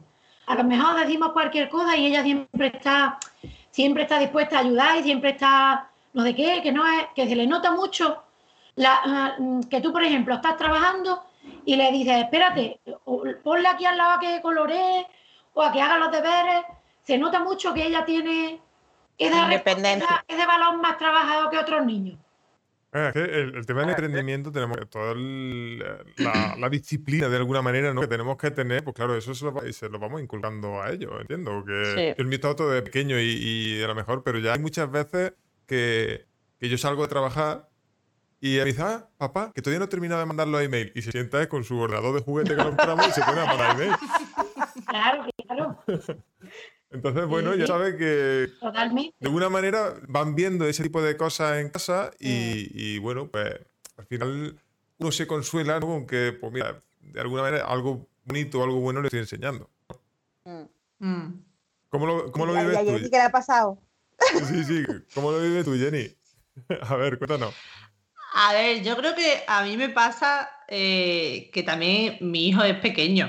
Entonces yo, o sea, he pasado todo el proceso del emprendimiento con un niño muy pequeño, yo creo que eso también afecta. No es por el tanto el niño en sí, porque fíjate, o sea, y es lo que tú comentas, Antonio, que él ya es como que lo tiene tan interiorizado, que hemos estado los dos, por ejemplo, una tarde en casa y he tenido que trabajar, y él ha cogido su ordenador de juguete y dice, mamá, yo a trabajar contigo, y se sienta al lado con el ordenador y él se pone ahí a jugar, y él lo ve con toda la normalidad del mundo. Yo creo que es más por mí porque yo misma digo, una tarde, ¿no? Exactamente, es como, ah, hoy no podía llevarlo al parque, o es, yo qué sé, ¿no? Es como esa cosa tuya que tiene que yo todavía tengo la esperanza, como Miriam y Toñi dicen que se sale. tengo la esperanza también de que cuando él ya sea más grande o tenga a lo mejor esa independencia, se me pase la tontería, pero yo todavía lo llevo mal. O sea, yo lo reconozco, a mí todavía me cuesta un montón. Yo los niños son, ya yo considero que son pequeños, ¿no? Todavía, bueno, tienen 6 y 4, acaba de cumplir 4. Pero sí que es cierto que, vale, una tarde no lo puedes llevar al parque, pero tú no te vas a perder una obra de teatro que hagan en el colegio. Entonces no, te lo vas a perder. Mm.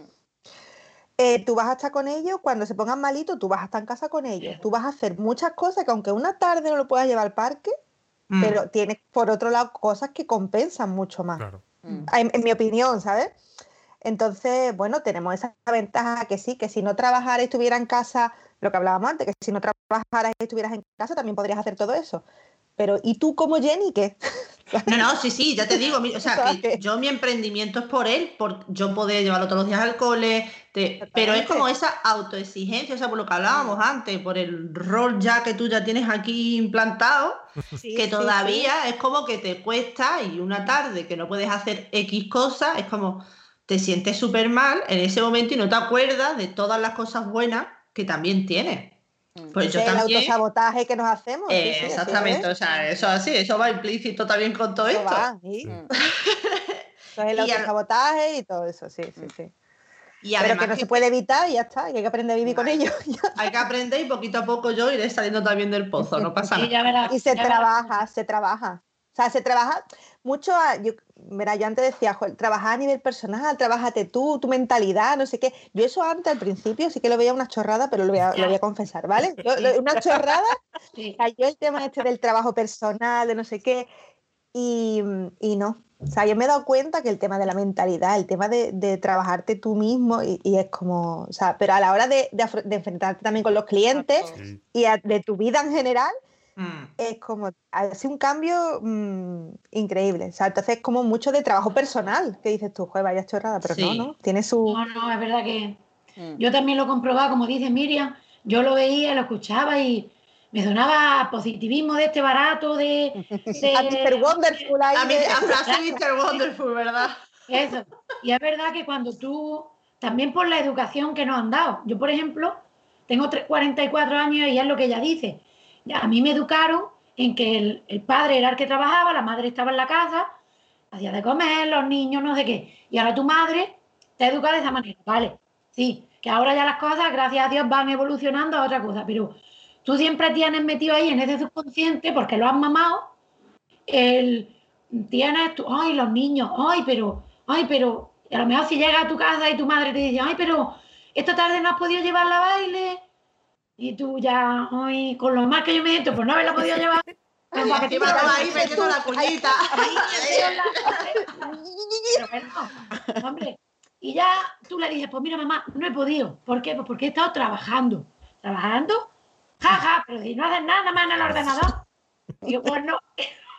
claro, y vas y va tú misma, vas mm, mm, sorteándote esos obstáculos hasta que después de un año y otro y otro, yo ya llevo cinco años, oye, ya todo el mundo me valora. Mi madre es en mi Tony trabajando. ¿En qué? Pues montando tiendas online. No, que en su ah, cosa. pues si tu madre dice eso. Ya, ya, un logro.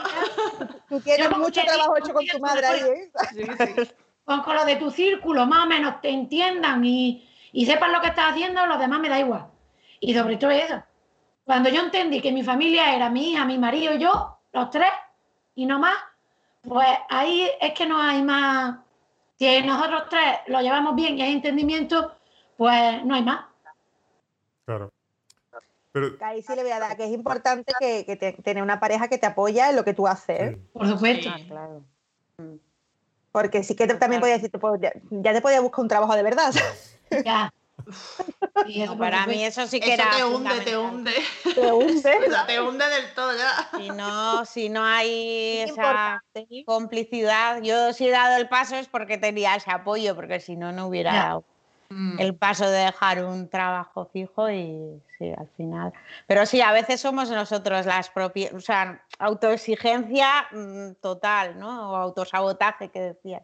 Mm. Somos nosotras mismas las que nos ponemos también las, las exigencias. Sí, el nivel, yo, yo te lo compruebo también, que es verdad que no, que, que quieres hacerlo todo tan perfecto, sea con cuando el, el, bebé, o sea en el trabajo, sea todo, y no.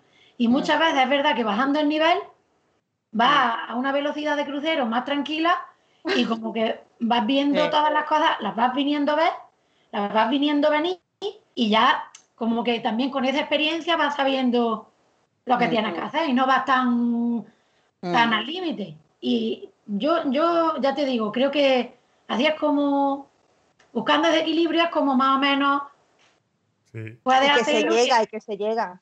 Se llega. Bueno, mira, yo, Jenny, tenemos esperanza. Os, voy a dar, un poquito más de esperanza. Mira, nos dice por aquí de nuevo Valeriano que, que, bueno, él ya lleva un poco más mayor, tiene los hijos ya más grandes. De hecho, uno de ellos es ingeniero de, de telecomunicaciones y otro es médico. Entonces, eh, claro. Ha merecido, dile que ha merecido la pena que, se va, que se perdiera no, a ver, claro, no es, que, se merezca la pena, pero sí es verdad que, oye, eh, visto a futuro, seguramente sus hijos hayan llegado a, esos puntos por, los sacrificios que, se hayan hecho, por, los sacrificios que hacemos los padres, ¿no? En general. Eh, y que seguramente eso, lo que estamos diciendo, ese tipo de enseñanzas que algunas veces no se ve, ¿no? Que, le inculcamos a los hijos cuando emprendemos y demás, que de otra manera es que es imposible que se vea, ¿no? Joder, lo que Miriam decía al principio, oye, hay que emprender y hay que viajar. Pues que eso ya se lo lleva un, mm. hijo y, es algo que ya lleva. Mira, pues en este caso Valeriano es emprendedor y su hijo no, o, no en emprendimiento, pero sí han llegado y en, sus, en sus respectivas carreras profesionales, pues eh, seguramente tendrán mucho éxito, quizás por lo que hayan, o, en parte, no digo que las criaturas no tengan ningún mérito, pero en parte por lo que hayan vivido en casa, ¿no? Quizás ese tipo de cosas. Yo creo que, vamos a cambiar lo de plantar un árbol, escribir un libro y tener un hijo, ¿no? Por lo de emprender, viajar y tener un hijo, ¿no? Eso es lo que hay que hacer Sí, yo creo que sí, porque... Son las tres cosas que hay que hacer en la vida, ¿no? Al final es que lo que hemos dicho, se aprende muchísimo emprendiendo, eh, se sufre mucho, se, se, muchísimas alegrías también. Y, y quizá eh, lo mejor que puede tener es que es verdad, que somos muy esclavos del trabajo, somos... pero lo bueno que tiene es que tenemos la flexibilidad absoluta, no de no trabajar, como se piensan algunos, pero sí es verdad que si, oye, una obra de colegio, un, un médico, ¿no? Eh, oye, si yo tengo que ir al médico, pues a lo mejor tengo que trabajar mal el fin de semana para poder perder el día entre semana. O a lo mejor tengo que acostarme a las 3 de la mañana para poder terminar un trabajo porque he estado haciendo lo que sea con mi hijo y, y, es así. Y esa gran flexibilidad la tenemos nosotros y un empleado normal no la tiene. Y ese hombre es algo que nosotros de, que muchos malos días, muchos algunas veces, pues eso, pero tenemos que ver, como yo decía antes, el lado positivo de las cosas. O, al menos intentar buscarlo, porque si no lo buscamos, nadie lo va a encontrar por nosotros, ¿eh? no sé si, trabajar lo que de alguna manera. Eh. Trabajar lo que te gusta. Sí, sí, mm. Y, disfrutar de, de, las horas que pasas trabajando, ¿no? Sí, sí, totalmente. Eso, yo creo que. Eso es mm. fundamental. Mm. Dice Valeriano que su hijo al final vive en esa inquietud. Entonces, bueno, es así. Yo creo que al final le estamos inculcando muchas cosas a nuestros hijos y, creo que eso es lo, que tenemos que tener presente. Creo que es verdad que yo decía antes, pues yo, eh, igual que, vosotras, os pasa, ¿no? Pues hay muchas veces que, me gustaría estar más tiempo con él y demás. Pero, pero bueno, sabes mm. que de alguna manera le estás enseñando esos valores que decíamos antes y demás para que para que, bueno, para que sea un hombre de provecho, como decimos por aquí. Y mujeres. Y mujeres, y mujeres, de provecho. Pero claro. Y si no, pues lo has intentado y ya está. Mira, yo se lo digo a mi mujer eh, mucho, como tú decías antes, yo, soy el mejor padre que le ha tocado. Yo ah, lo estoy haciendo lo mejor que puedo o lo mejor que sé. Que se puede hacer mejor, seguramente, pero yo estoy haciendo lo mejor que sé. Pues eso es quitarte la autoexigencia, me refiero. Eso es, mm. quitarte la autoexigencia de eh, soy la que te ha tocado, o sea, yo mm, esto es lo que hay. Y yo mejor, o sea, mejor persona podré serlo, o sea, yo, tú siempre aspiras a ser mejor persona, pero no puedes fingir lo que no eres. O sea, si soy desordenada, pues soy desordenada. Yo puedo intentar ser ordenada durante un tiempo, pero mm, al final la cabra tira al monte, Es que así. Sí, sí, sí. Entonces, pues si a mí me gusta trabajar y me gusta tal, pues claro que yo, mm, verás, no quiero decir, yo me estoy liando yo sola. Verás que yo quiero a mis hijos. pero también quiero, quiero emprender, quiero montar mi negocio. Quiero montar, claro. O sea, es todo. y muchas veces que no se ve. Y yo creo que mm, los principios siempre son duros. Siempre son duros. Pero eh, claro. y, y, nos ha tocado, ¿no? Ahora mismo, pues todos estamos, nos llevamos muchísimo tiempo eh, aprendiendo, unos años, otros menos. Pero al principio siempre es duro, hasta que tienes esa estabilidad, ¿no? Por ejemplo, Toño decía, yo ya tengo una estabilidad que, que me permite, pues, cierta. que hasta que llega ahí, obviamente, hay muchas más frustraciones, muchas más cosas. Pero claro, eh, a lo mejor cuando llega, pasa cierta barrera, cierto límite, ya puedes decir, ostras, ha merecido la pena. ¿Sabes? Ha merecido la... Aunque yo esté. ostras, los primeros años, yo reconozco que mis primeros años de emprendiendo han sido muy duros. Y, y estoy seguro que a vosotros os ha pasado igual. Porque, porque eso, por muchas cosas que no funcionan, hacer cosas que, no sabes cómo se tienen que hacer y demás, hacer cosas que no debía. Eh, mil cosas. Vosotras me entendéis mm. perfectamente, estoy seguro. Mm. Y, pero el tema está en que pasa cierto momento que dices, vale, ahora ya tengo la tranquilidad que buscaba, ya puedo buscar huequecito o, más huequecito mm. para dedicar a la familia, al, niño, a, lo que sea, a viajar un poco más quizá.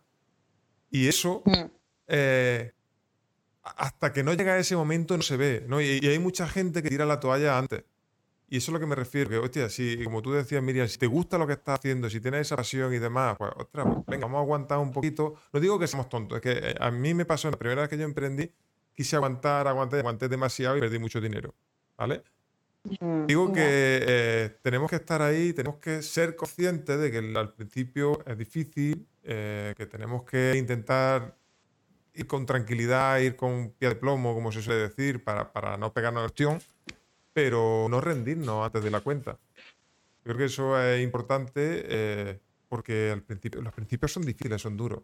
Creo que eso hay que... que pues está bien que se hable de que los principios son difíciles, porque a veces sí que oyes, ¿no? En estas publicidades, esto, lo otro, eh, tal, y a los dos primeros, aparte de las X cifras y tal, ya tenía, a los dos días ya tenía equipo, esto, lo otro, gente cercana, yo, he oído, ¿eh? De, y igual no se habla tanto de lo, del, ¿no? Del, lo, se habla ya del éxito, de, lo complicado que es, ¿no? El empezar, o se habla poco, o yo por lo menos alrededor no oigo tanto, oigo Sí, pero. Los éxitos. Mira, yo, yo al final me planteé un poco eh, visualizar eso. Claro, visualizar un poco eso porque.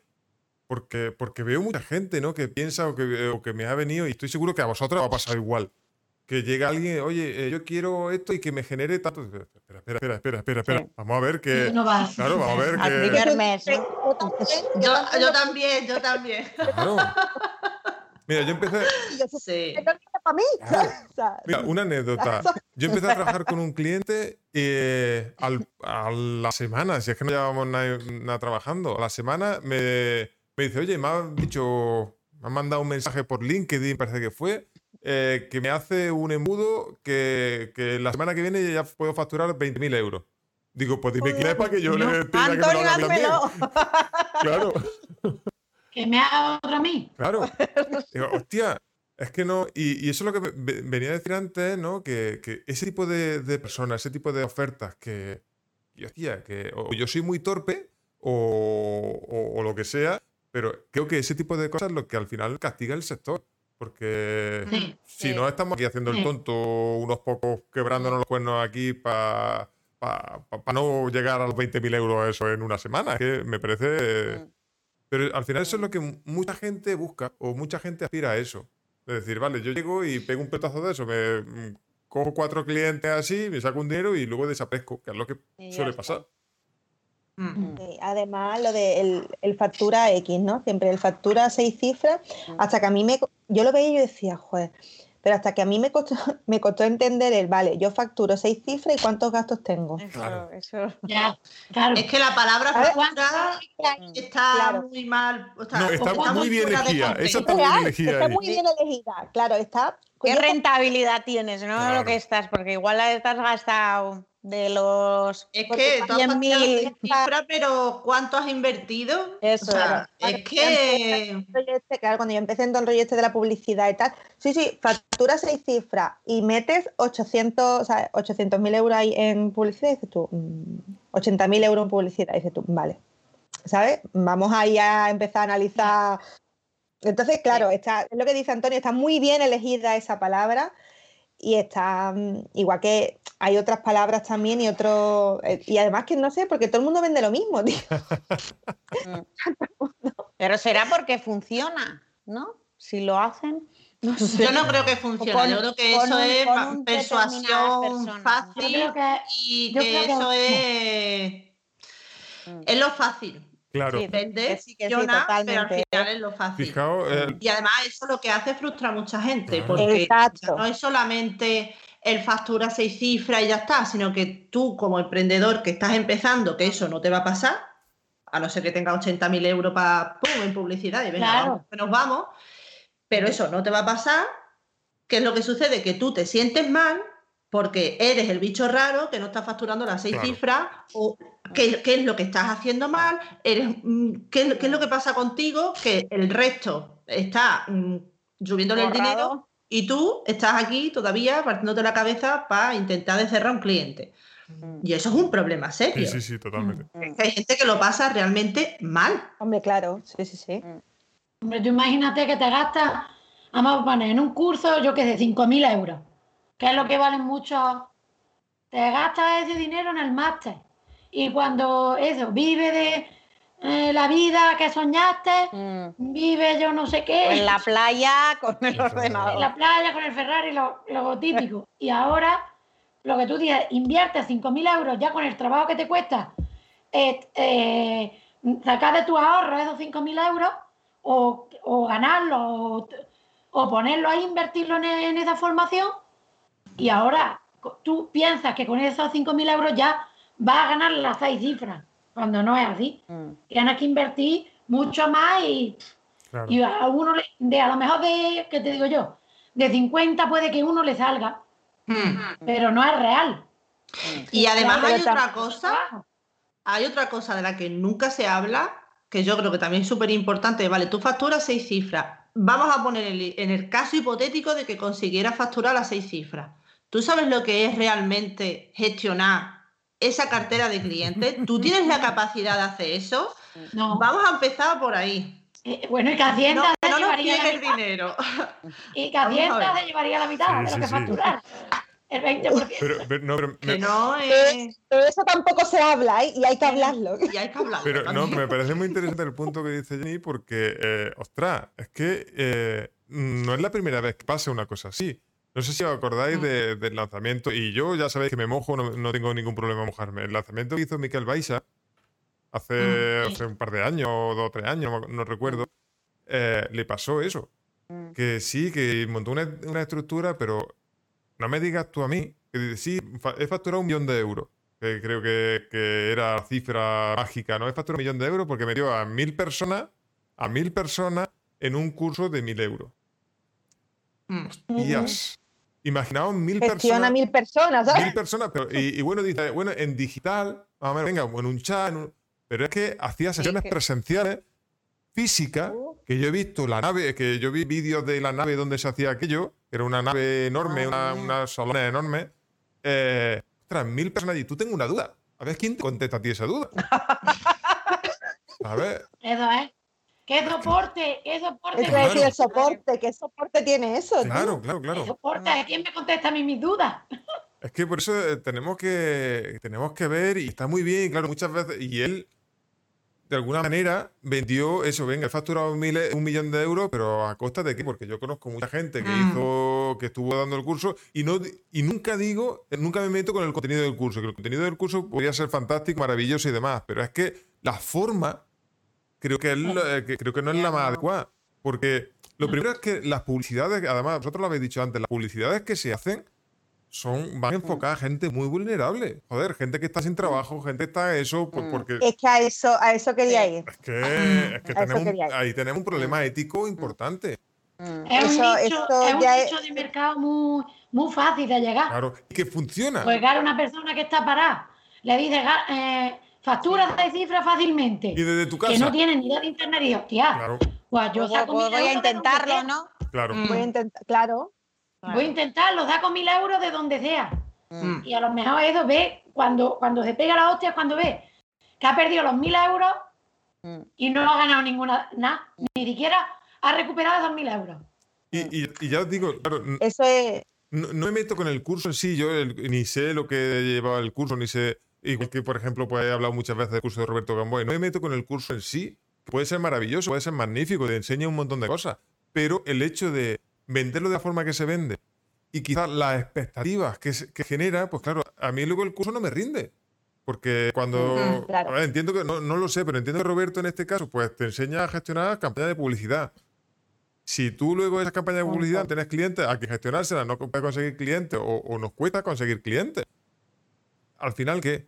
Oh. me está generando. O Facebook te cancela la cuenta, ¿qué haces? Mil cosas que puede pasar. Entonces, ¿qué pasa ahí? Porque tú me has prometido, mm. o tu publicidad me estaba diciendo que me iba a cambiar la vida, un trabajo que puede trabajar en la playa, eh, trabajando cómodamente de mi casa, eh, que eso es lo que yo he mm. comprado y ahora no se está cumpliendo esas expectativas. Yo creo que por eso la gente tenemos que, ser conscientes de lo que compramos, de lo que no compramos, de, que. No sé. Mm. Pero Antonio, tú cuando estás desesperado. Ya, ya, sí, yo, lo, me lo sé, yo lo sé. Sí, tú estás desesperado. Ahí va en la ética del que te vende. Ya. Sí. Mm. Hay que ser sincero, porque cuando te venden un curso, porque yo he entrado en cursos de, mm. en cursos de marketing, lo que sea, y te lo ven, y lo han vendido que es para todo el mundo, sea, tú que entras ahí con unos conocimientos de base, tú ves al de al lado que no tiene ni idea Y tú mm. dices, joder, es que este de aquí al lado no tiene la culpa, porque le han vendido que el curso es para todo el mundo. y para todo el mundo no es. Sí. O sea, hay cursos por. O sea, debe de haber nivel, o sea, cursos por niveles. O sea, si este es para. Mm, para el que no tiene ni idea. Y te enseño a cómo abrir una fanpage. Porque había cursos. Tú no puedes entrar en un curso de publicidad y no sabes cómo abrir una fanpage. ¿Sabes? Estoy, hablando de ese nivel. Entonces, o que, no sé, el otro día en un, curso también decía, es que yo un Reels de eso, no sé, yo un Reels, yo era un Reels, pero tampoco sabía lo que era.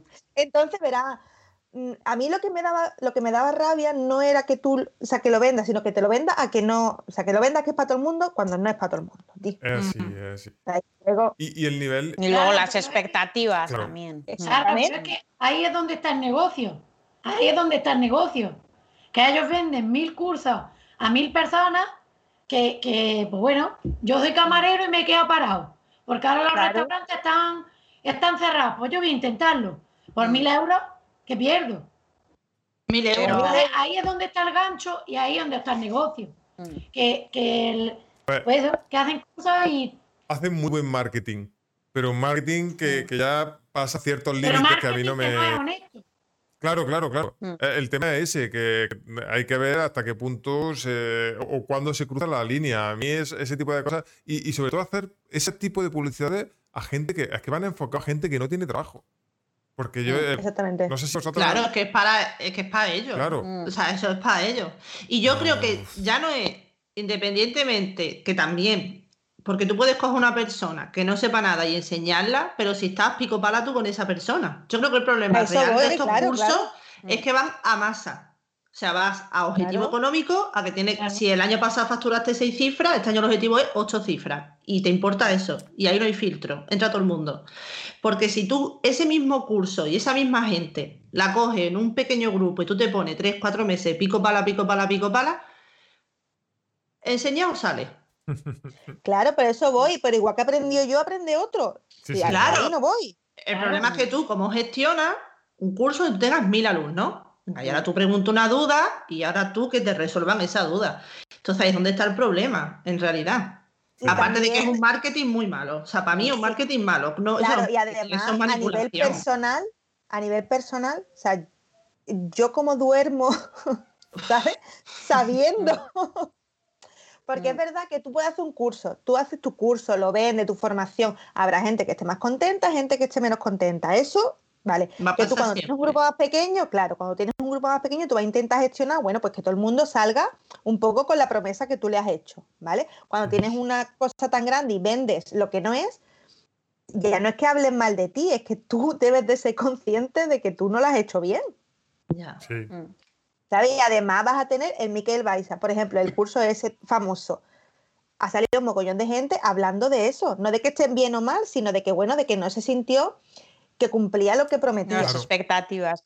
Y perjudica al sector. Claro, claro. Y al final la, la fama es vende humos y todos en el Exactamente.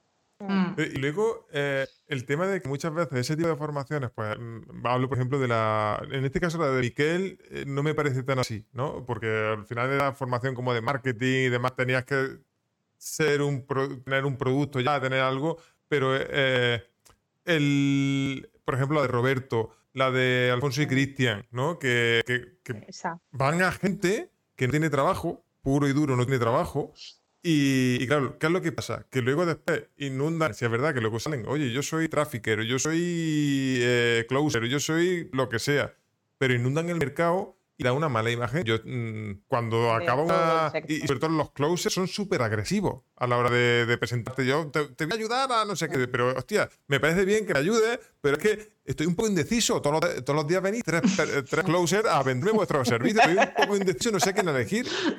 Entonces. Mm. Por LinkedIn, ahora están por LinkedIn ahí los closets.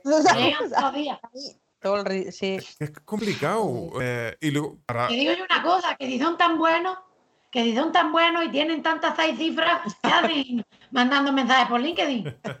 Ahí es donde está, ahí es donde está la pregunta. A mí el otro día en Instagram me cayó un anuncio en las historias, literalmente además que lo copié y lo subí en las historias, porque me hizo mucha gracia, porque era Eh, descubre la nueva profesión más demandada del mercado, literal, ¿eh? Conviértete en funneler digital. Y yo, venga, aquí me bajo ya.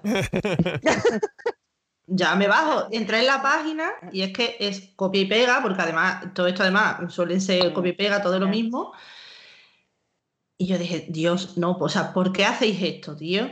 ¿Por qué? ¿Por qué hacéis esto? Porque luego yo, cuando tengo que hacer un presupuesto de un embudo, o le tengo que decir a una persona que me viene y me pregunta, ¿con tu embudo de venta cuánto tiempo voy a tardar en facturar 30.000 euros? Pues mire usted, no lo sé. Mm, dame más detalles del negocio, ¿no? o sea, mm.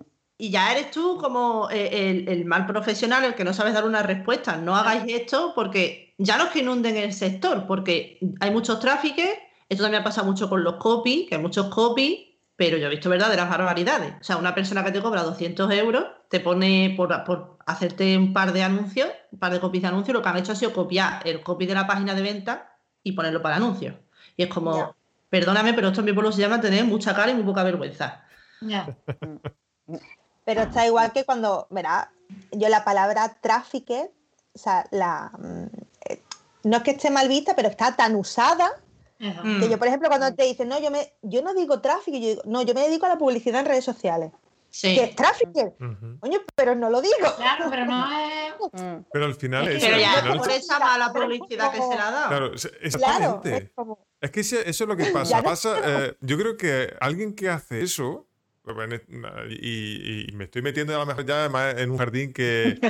Pero en este caso, pues, no, es verdad, yo lo he dicho muchas veces. Oye, Roberto en este caso, ¿no? Que, a lo mejor la figura más visible, que empezó a hacer este tipo de cosas, pues, por un lado, parece que se está, de alguna manera, lo que tú dices, desprestigiando a la figura del trafficker, ¿no? Que él inventó y demás. Porque que, no es que inventar, inventó la palabra, porque el, profesional que hacía publicidad en redes sociales ya existía de antes. Pero está prestigiando. Eh, vale, es que yo. Ah, tú eres. Aunque tú le digas, haces, hago publicidad en redes sociales. ¿Tú eres tráfico? ¿Eh? Claro. Sí, sí, ya es como que te echa para atrás. como, igual que pasa con los closers. Igual que pasa con los closers. Está pasando exactamente igual. Entonces. Los closers han existido toda la vida. Sí, sí.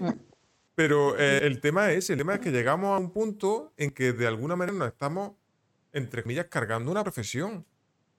Mm. Y el profesional que hace eso, ostras, ¿hasta qué punto podemos llegar? ¿Hasta qué punto no podemos llegar a los límites que de verdad merece la pena. Eh, pues mira, mm, Roberto habrá facturado en 3, 4, 5 años, lo que sea, habrá facturado una pata, pero que ya empiecen como, como eso. Digo Roberto porque el, caso que ha salido en periódicos, que ha salido, ¿no? Que lo han denunciado en plan secta, neosecta o alguna cosa de esta. Hostia, es que de verdad, a nivel profesional, a nivel personal, no. nos interesa, por mucho que ganemos, por mucho dinero que ganemos, llegar a esos extremos, a esos puntos. No lo sé. Yo creo, yo creo que eso va un poco también la moral de cada uno y los objetivos que tenga cada uno. Sí, sí, bueno, claro. Exactamente. Yo siempre digo que con esa forma de pensar no nos vamos a ir a Andorra nunca. no. no, yo también creo que cuando tú llegas a, a, ese punto, o sea, cuando porque Roberto tiene un equipo muy grande, ¿no? Entonces, cuando llegas ya a ese punto, yo creo que ya que los malos comentarios y todo este tipo de cosas ya no te llegan, o tú haces que no te lleguen, ¿sabes? Porque tú como que te proteges a ti mismo, ¿no? Y proteges como tu mentalidad y tu negocio, mm. y tú no quieres ver el, no que no quieras verlo, a lo mejor sabes que, sí, que sabes, sabes que existe, pero mm. Dios mm, se protege, ¿sabes? Él a sí mismo y él y su, digamos, su, su equipo, ¿no? Eh, pero eso te pasa cuando tienes equipo. cuando ahora estamos solos, tú ves los malos comentarios, ves los buenos y lo ves todo, ¿no? Pero yo creo que le pasa a, la gente que hace así como eh, formaciones así a ese gran nivel. Como que se protege de los malos, de los malos comentarios, ¿no? Y de, la mala fama. Sí, pero por mucho que te proteja, yo creo que. Están haciendo. No, adelante, adelante. De hecho, están haciendo, si tú pones máster de trafficker digital en Google, están haciendo, tenía un montón, la primera hoja incluso, la segunda, salía todo eh, eh, comentarios negativos, opiniones negativas, Y están haciendo eh, un, vaya, yo lo sé porque nos encargaron un artículo de otra cosa, de un infoproducto, y, y si te das cuenta ahora, por lo menos los cinco primeros resultados son de gente que te dice al revés, ¿por qué ¿Por qué hacer el máster de Trafficker Digital de Roberto Gamboa?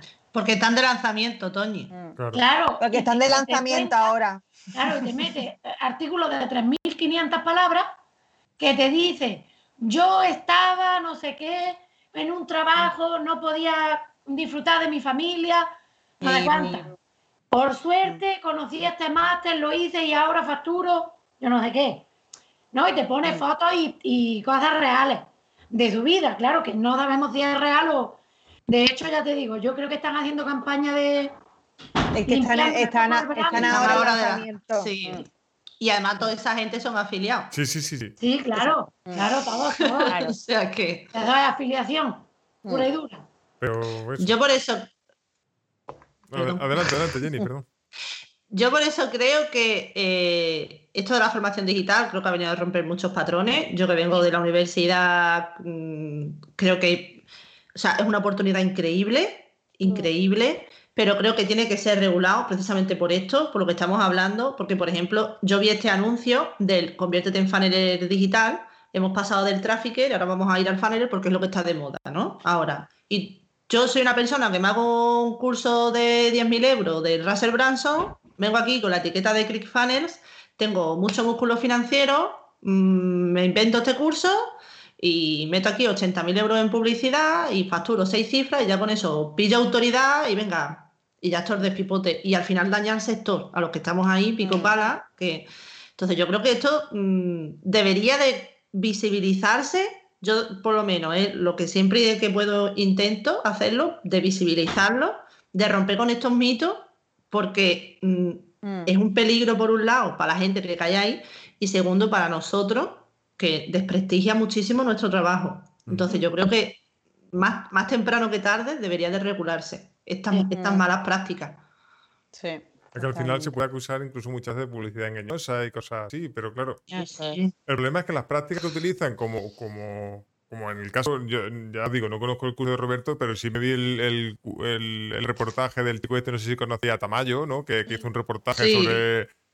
Este chico se ha hecho famoso con la sexta de Sevilla y con Roberto sí, Gamboa. Sí, ¿eh? pero, no, pero me parece, es que la verdad es que lo documenta muy bien y... y sí, sí. Hostia, si es verdad todo lo que todo lo que el chico este dice de Roberto o, del curso, ¿no? Todo, que tiene parte de razón, o tiene, tiene mucha razón de, hostia, es que parece una secta realmente y, y lo que todo ello conlleva. Es que claro, no es que el curso sea mejor, el curso sea peor, es que al, al utilizar esas prácticas y así rozamos mucho la. rozamos o traspasamos la línea de la ética y de la moralidad, de todo eso, porque, claro, lo que, lo que está de alguna manera es blindando el negocio a través de ese tipo de prácticas y demás, de, de, de, acoso psicológico muchas veces, de joder, es que. Mm. Ya, y, y, el problema, el grandísimo problema es que sigue pasando precisamente por, por justo lo que decías tú, Jenny, que, que de alguna manera no se visibiliza todo lo suficiente, o a lo mejor, pues mira, mm. nosotros de alguna manera, ¿no? Los que estamos aquí, somos pequeñitos, o, el que hace algo de ruido en contra de eso, pues es más pequeñito y no llega a visibilizar lo que, el impacto que puede tener Roberto cuando hace una campaña de publicidad y demás. Que claro, para mm, de 10 personas, a lo mejor una si ha visto un comentario negativo o lo que sea y le echa un poco para atrás, pero el resto no. Mm. Entonces, joder. Y también, que también porque la persona que le pasa se siente mal al contarlo, porque yo conozco mucha gente que ha salido del, máster de Roberto Gamboa, que se ha comido un churro muy gordo y se siente mal al contarlo, como, ostras, me han engañado, mm, no lo cuento. Sí. Mm. Es verdad, y ahora lo... Mm, hoy vengo a confesar. yo he hecho el máster de, Roberto Gamboa. ¿Ah, sí? Yo, yo he hecho el máster de Roberto Gamboa. Eso no lo sabía. Sí, yo he hecho el máster de Roberto Gamboa. Yo hacía publicidad antes, hice el máster de Roberto Gamboa, igual que ahora estoy haciendo, igual que ahora hago el máster de marketing and web de publicidad. Mm. Verás, lo he hecho todo porque yo pienso que hay que seguir formándose y que hay que seguir mm. viendo cosas nuevas. Entonces sí, he hecho eso, igual que he hecho el de infoproductos, igual que he hecho, yo qué sé, lo que va saliendo. Pero al final, eh, ¿vale? el tema es que tú quizás ibas con una pero perspectiva. Ahí era cuando me refiero que no era para todo el mundo. Claro. Eso Yo estaba dentro, tú que ya vas con una base, tú miras mm. al lado y tú dices, joder, es que a eso, a ese, a ese, a esa formación me estaba refiriendo precisamente. Que tú vas y dices, joder, es que no es justo. Mm. Yo, lo voy a, yo lo voy a aprovechar porque tengo una base, pero el que mm. está al lado mía mm, lo está pasando fatal. Claro. ¿Sabes? Y es cierto, y el máster por dentro, y yo lo he dicho, bueno, no lo he dicho mucho, pero lo, digo, el máster por dentro va enfocado a una cosa muy concreta, y es hacer publicidad a negocios locales. ¿Vale? Es a donde va más, enfocado. Y es cierto, y yo salí de allí, y tú sales de allí sabiendo hacer publicidad a negocios locales. Ahora no te metas a un funnel, no te metas a un infoproducto, no te metas a un e-commerce, no te metas a hacer... Tú sales de allí para lo que sale. Mm. Y para eso, o sea, si ellos vendieran, eh, sales de aquí haciendo publicidad para negocios locales, yo ahí ya, no tengo. O sea, es, es porque te enseña el business manager por dentro a manejarlo, eh, haces practicar con un cliente real, eh, todo eso está bien.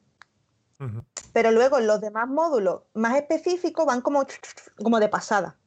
Entonces, sí, te dan mm. toda la base, pero mm, no es lo, todo lo que profundizas. No es todo lo que promete. Ya. Es que ahí es el problema. Y no es un curso barato, joder. Que parece una secta. No sé. no. He salido de allí. He salido Estás libre. Eres libre. Has podido salir, ¿no? Del palmar. He podido salir, he podido salir. Sí, yo fui la última promoción que se hizo, la, porque hay una, después de, mm, eh, verá, después de todo el curso, pues hay un encuentro y está todo, va todo el mundo allí, ¿no? a la clausura del curso, digamos, ¿no? Yo fui la última promoción que lo hice en presencial, porque ya, bueno, pues historias pues ya no se hacen presencial. Ya, el próximo que vea un anuncio, vamos el anuncio este que está en el pabellón, toda la gente, vamos a buscar a Miriam, ¿dónde está Miriam? El pabellón ese que está cuesta arriba, que están todos los mm. papeles volando, ahí estoy yo. Ah, buscando. ¿Dónde está Wally?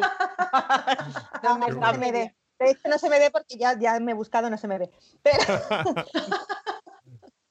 no, pero... Eh, ya me he buscado y no se me ve. Claro, es lo que yo decía antes, que en sí el curso puede estar genial, pues, pero claro, la forma de venderlo muchas veces es lo que, lo que explica, porque claro, obviamente las técnicas de marketing que utilizan y demás, pues son muy agresivas, son muy eso, lo que, lo que decíamos antes, van a un público que que si tú eres profesional, claro, tú conoces a Roberto, tú sabes que Roberto hace buenos lanzamientos, que hace esto, que controla de publicidad, pues, bueno, pues yo me voy a meter a ver qué sabe hacer Roberto. ¿no? Pero como profesional, como alguien que ya vive de esto, por, como tú decías, ampliar conocimiento y demás. Pero, hostia, es que cuando va, eh, lo que, hostia, que es lo que tú decías, lo puede hacer eh, cualquiera, todo el mundo, no sé qué, no sé cuánto. No, sí, sí, lo puede hacer, pero como dice Jenny, pero con una base.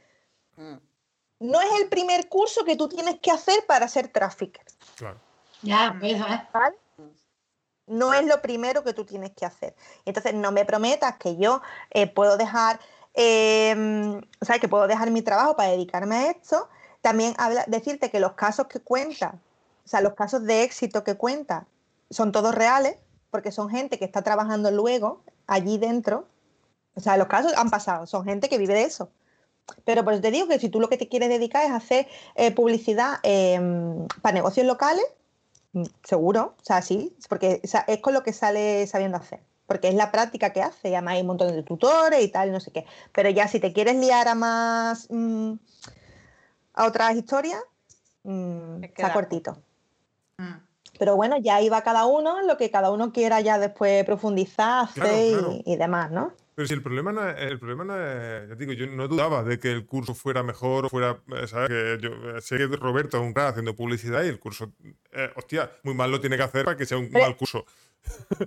Pero verás tú, es un crack haciendo publicidad, nada más que hay que ver la gente que ha entrado, ¿sabes? Claro, claro, por eso, por eso, por eso digo.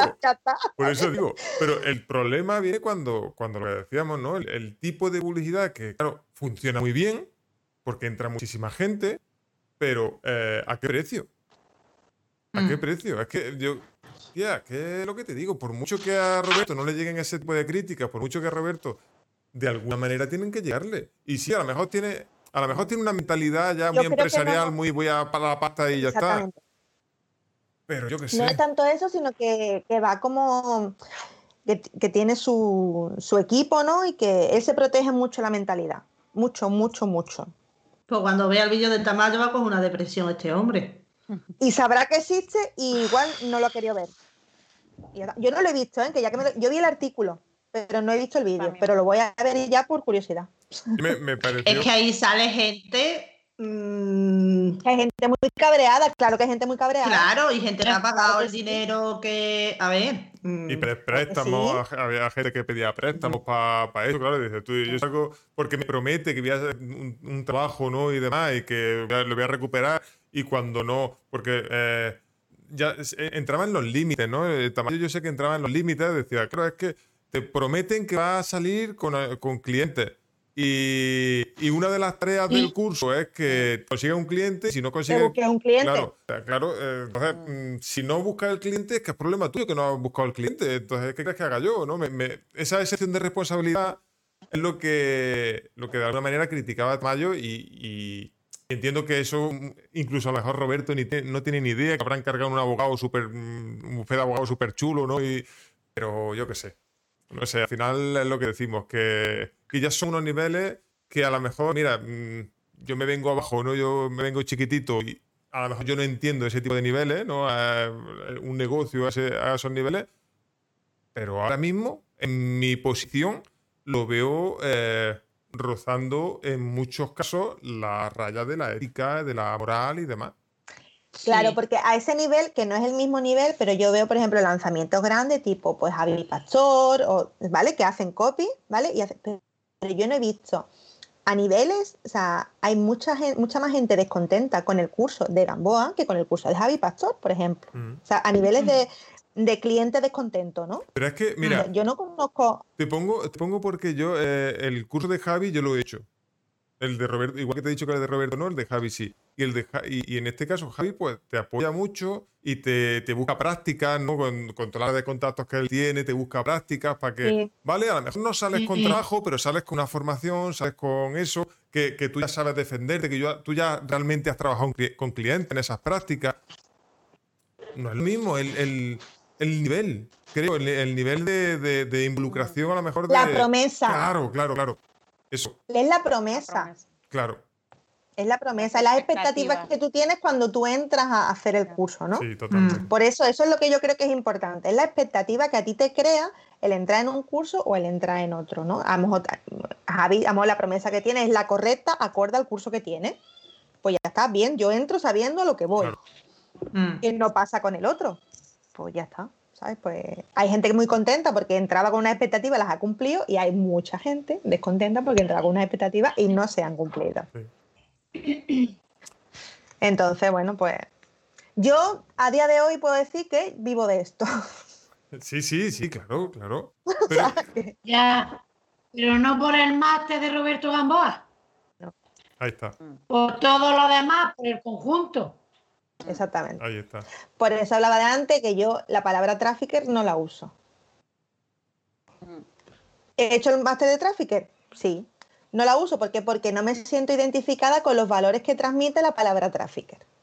Y yo eso lo veo importante a nivel de negocio y de mi posicionamiento como, como mm, profesional, sí, como, profesional, ¿sabes? Lo veo importante. O sea, yo me quiero mm, desvincular de, esa. O sea, no que me quiera desvincular de esa palabra, pero bueno, sí, de la, del significado que tiene, ¿no? Sí, sí, sí. Entonces, bueno, pues. sí. Hasta aquí mi confesión de hoy. Bueno, quiero agradecerte de nuevo, en primer lugar, a ti por haber llegado hasta aquí, por haber escuchado esta enorme charla, eh, que creo que al final se nos fue un poco de las manos, pero como estaba siendo tan interesante, pues no podía cortar, ¿vale? Así que eh, muchísimas gracias de verdad y quiero agradecer de nuevo a tanto a Nagore, a Jenny, a, a Miriam y a Toñi por eh, haber compartido este ratito con, todos nosotros, por habernos dado esos mensajes de, esperanza por un lado, ¿no? De hablar sin tapujo, que, creo que, es lo que busco yo siempre en este, en este podcast. Y que siempre es bienvenida a esas voces que hablan desde la sinceridad y desde el, buen rollo, ¿no? El, ayudar a otras personas a, seguir siendo mejores. Así que eh, muchas gracias a ella de nuevo. Y como siempre, ¿no? Me encantará eh, leer tus comentarios en cualquiera de las plataformas que, que, este, este, podcast, incluso en el blog, ¿no? Para tener un poco unificado por ahí. me encantará leer tu comentario en, el, post que he dedicado a este, a este podcast.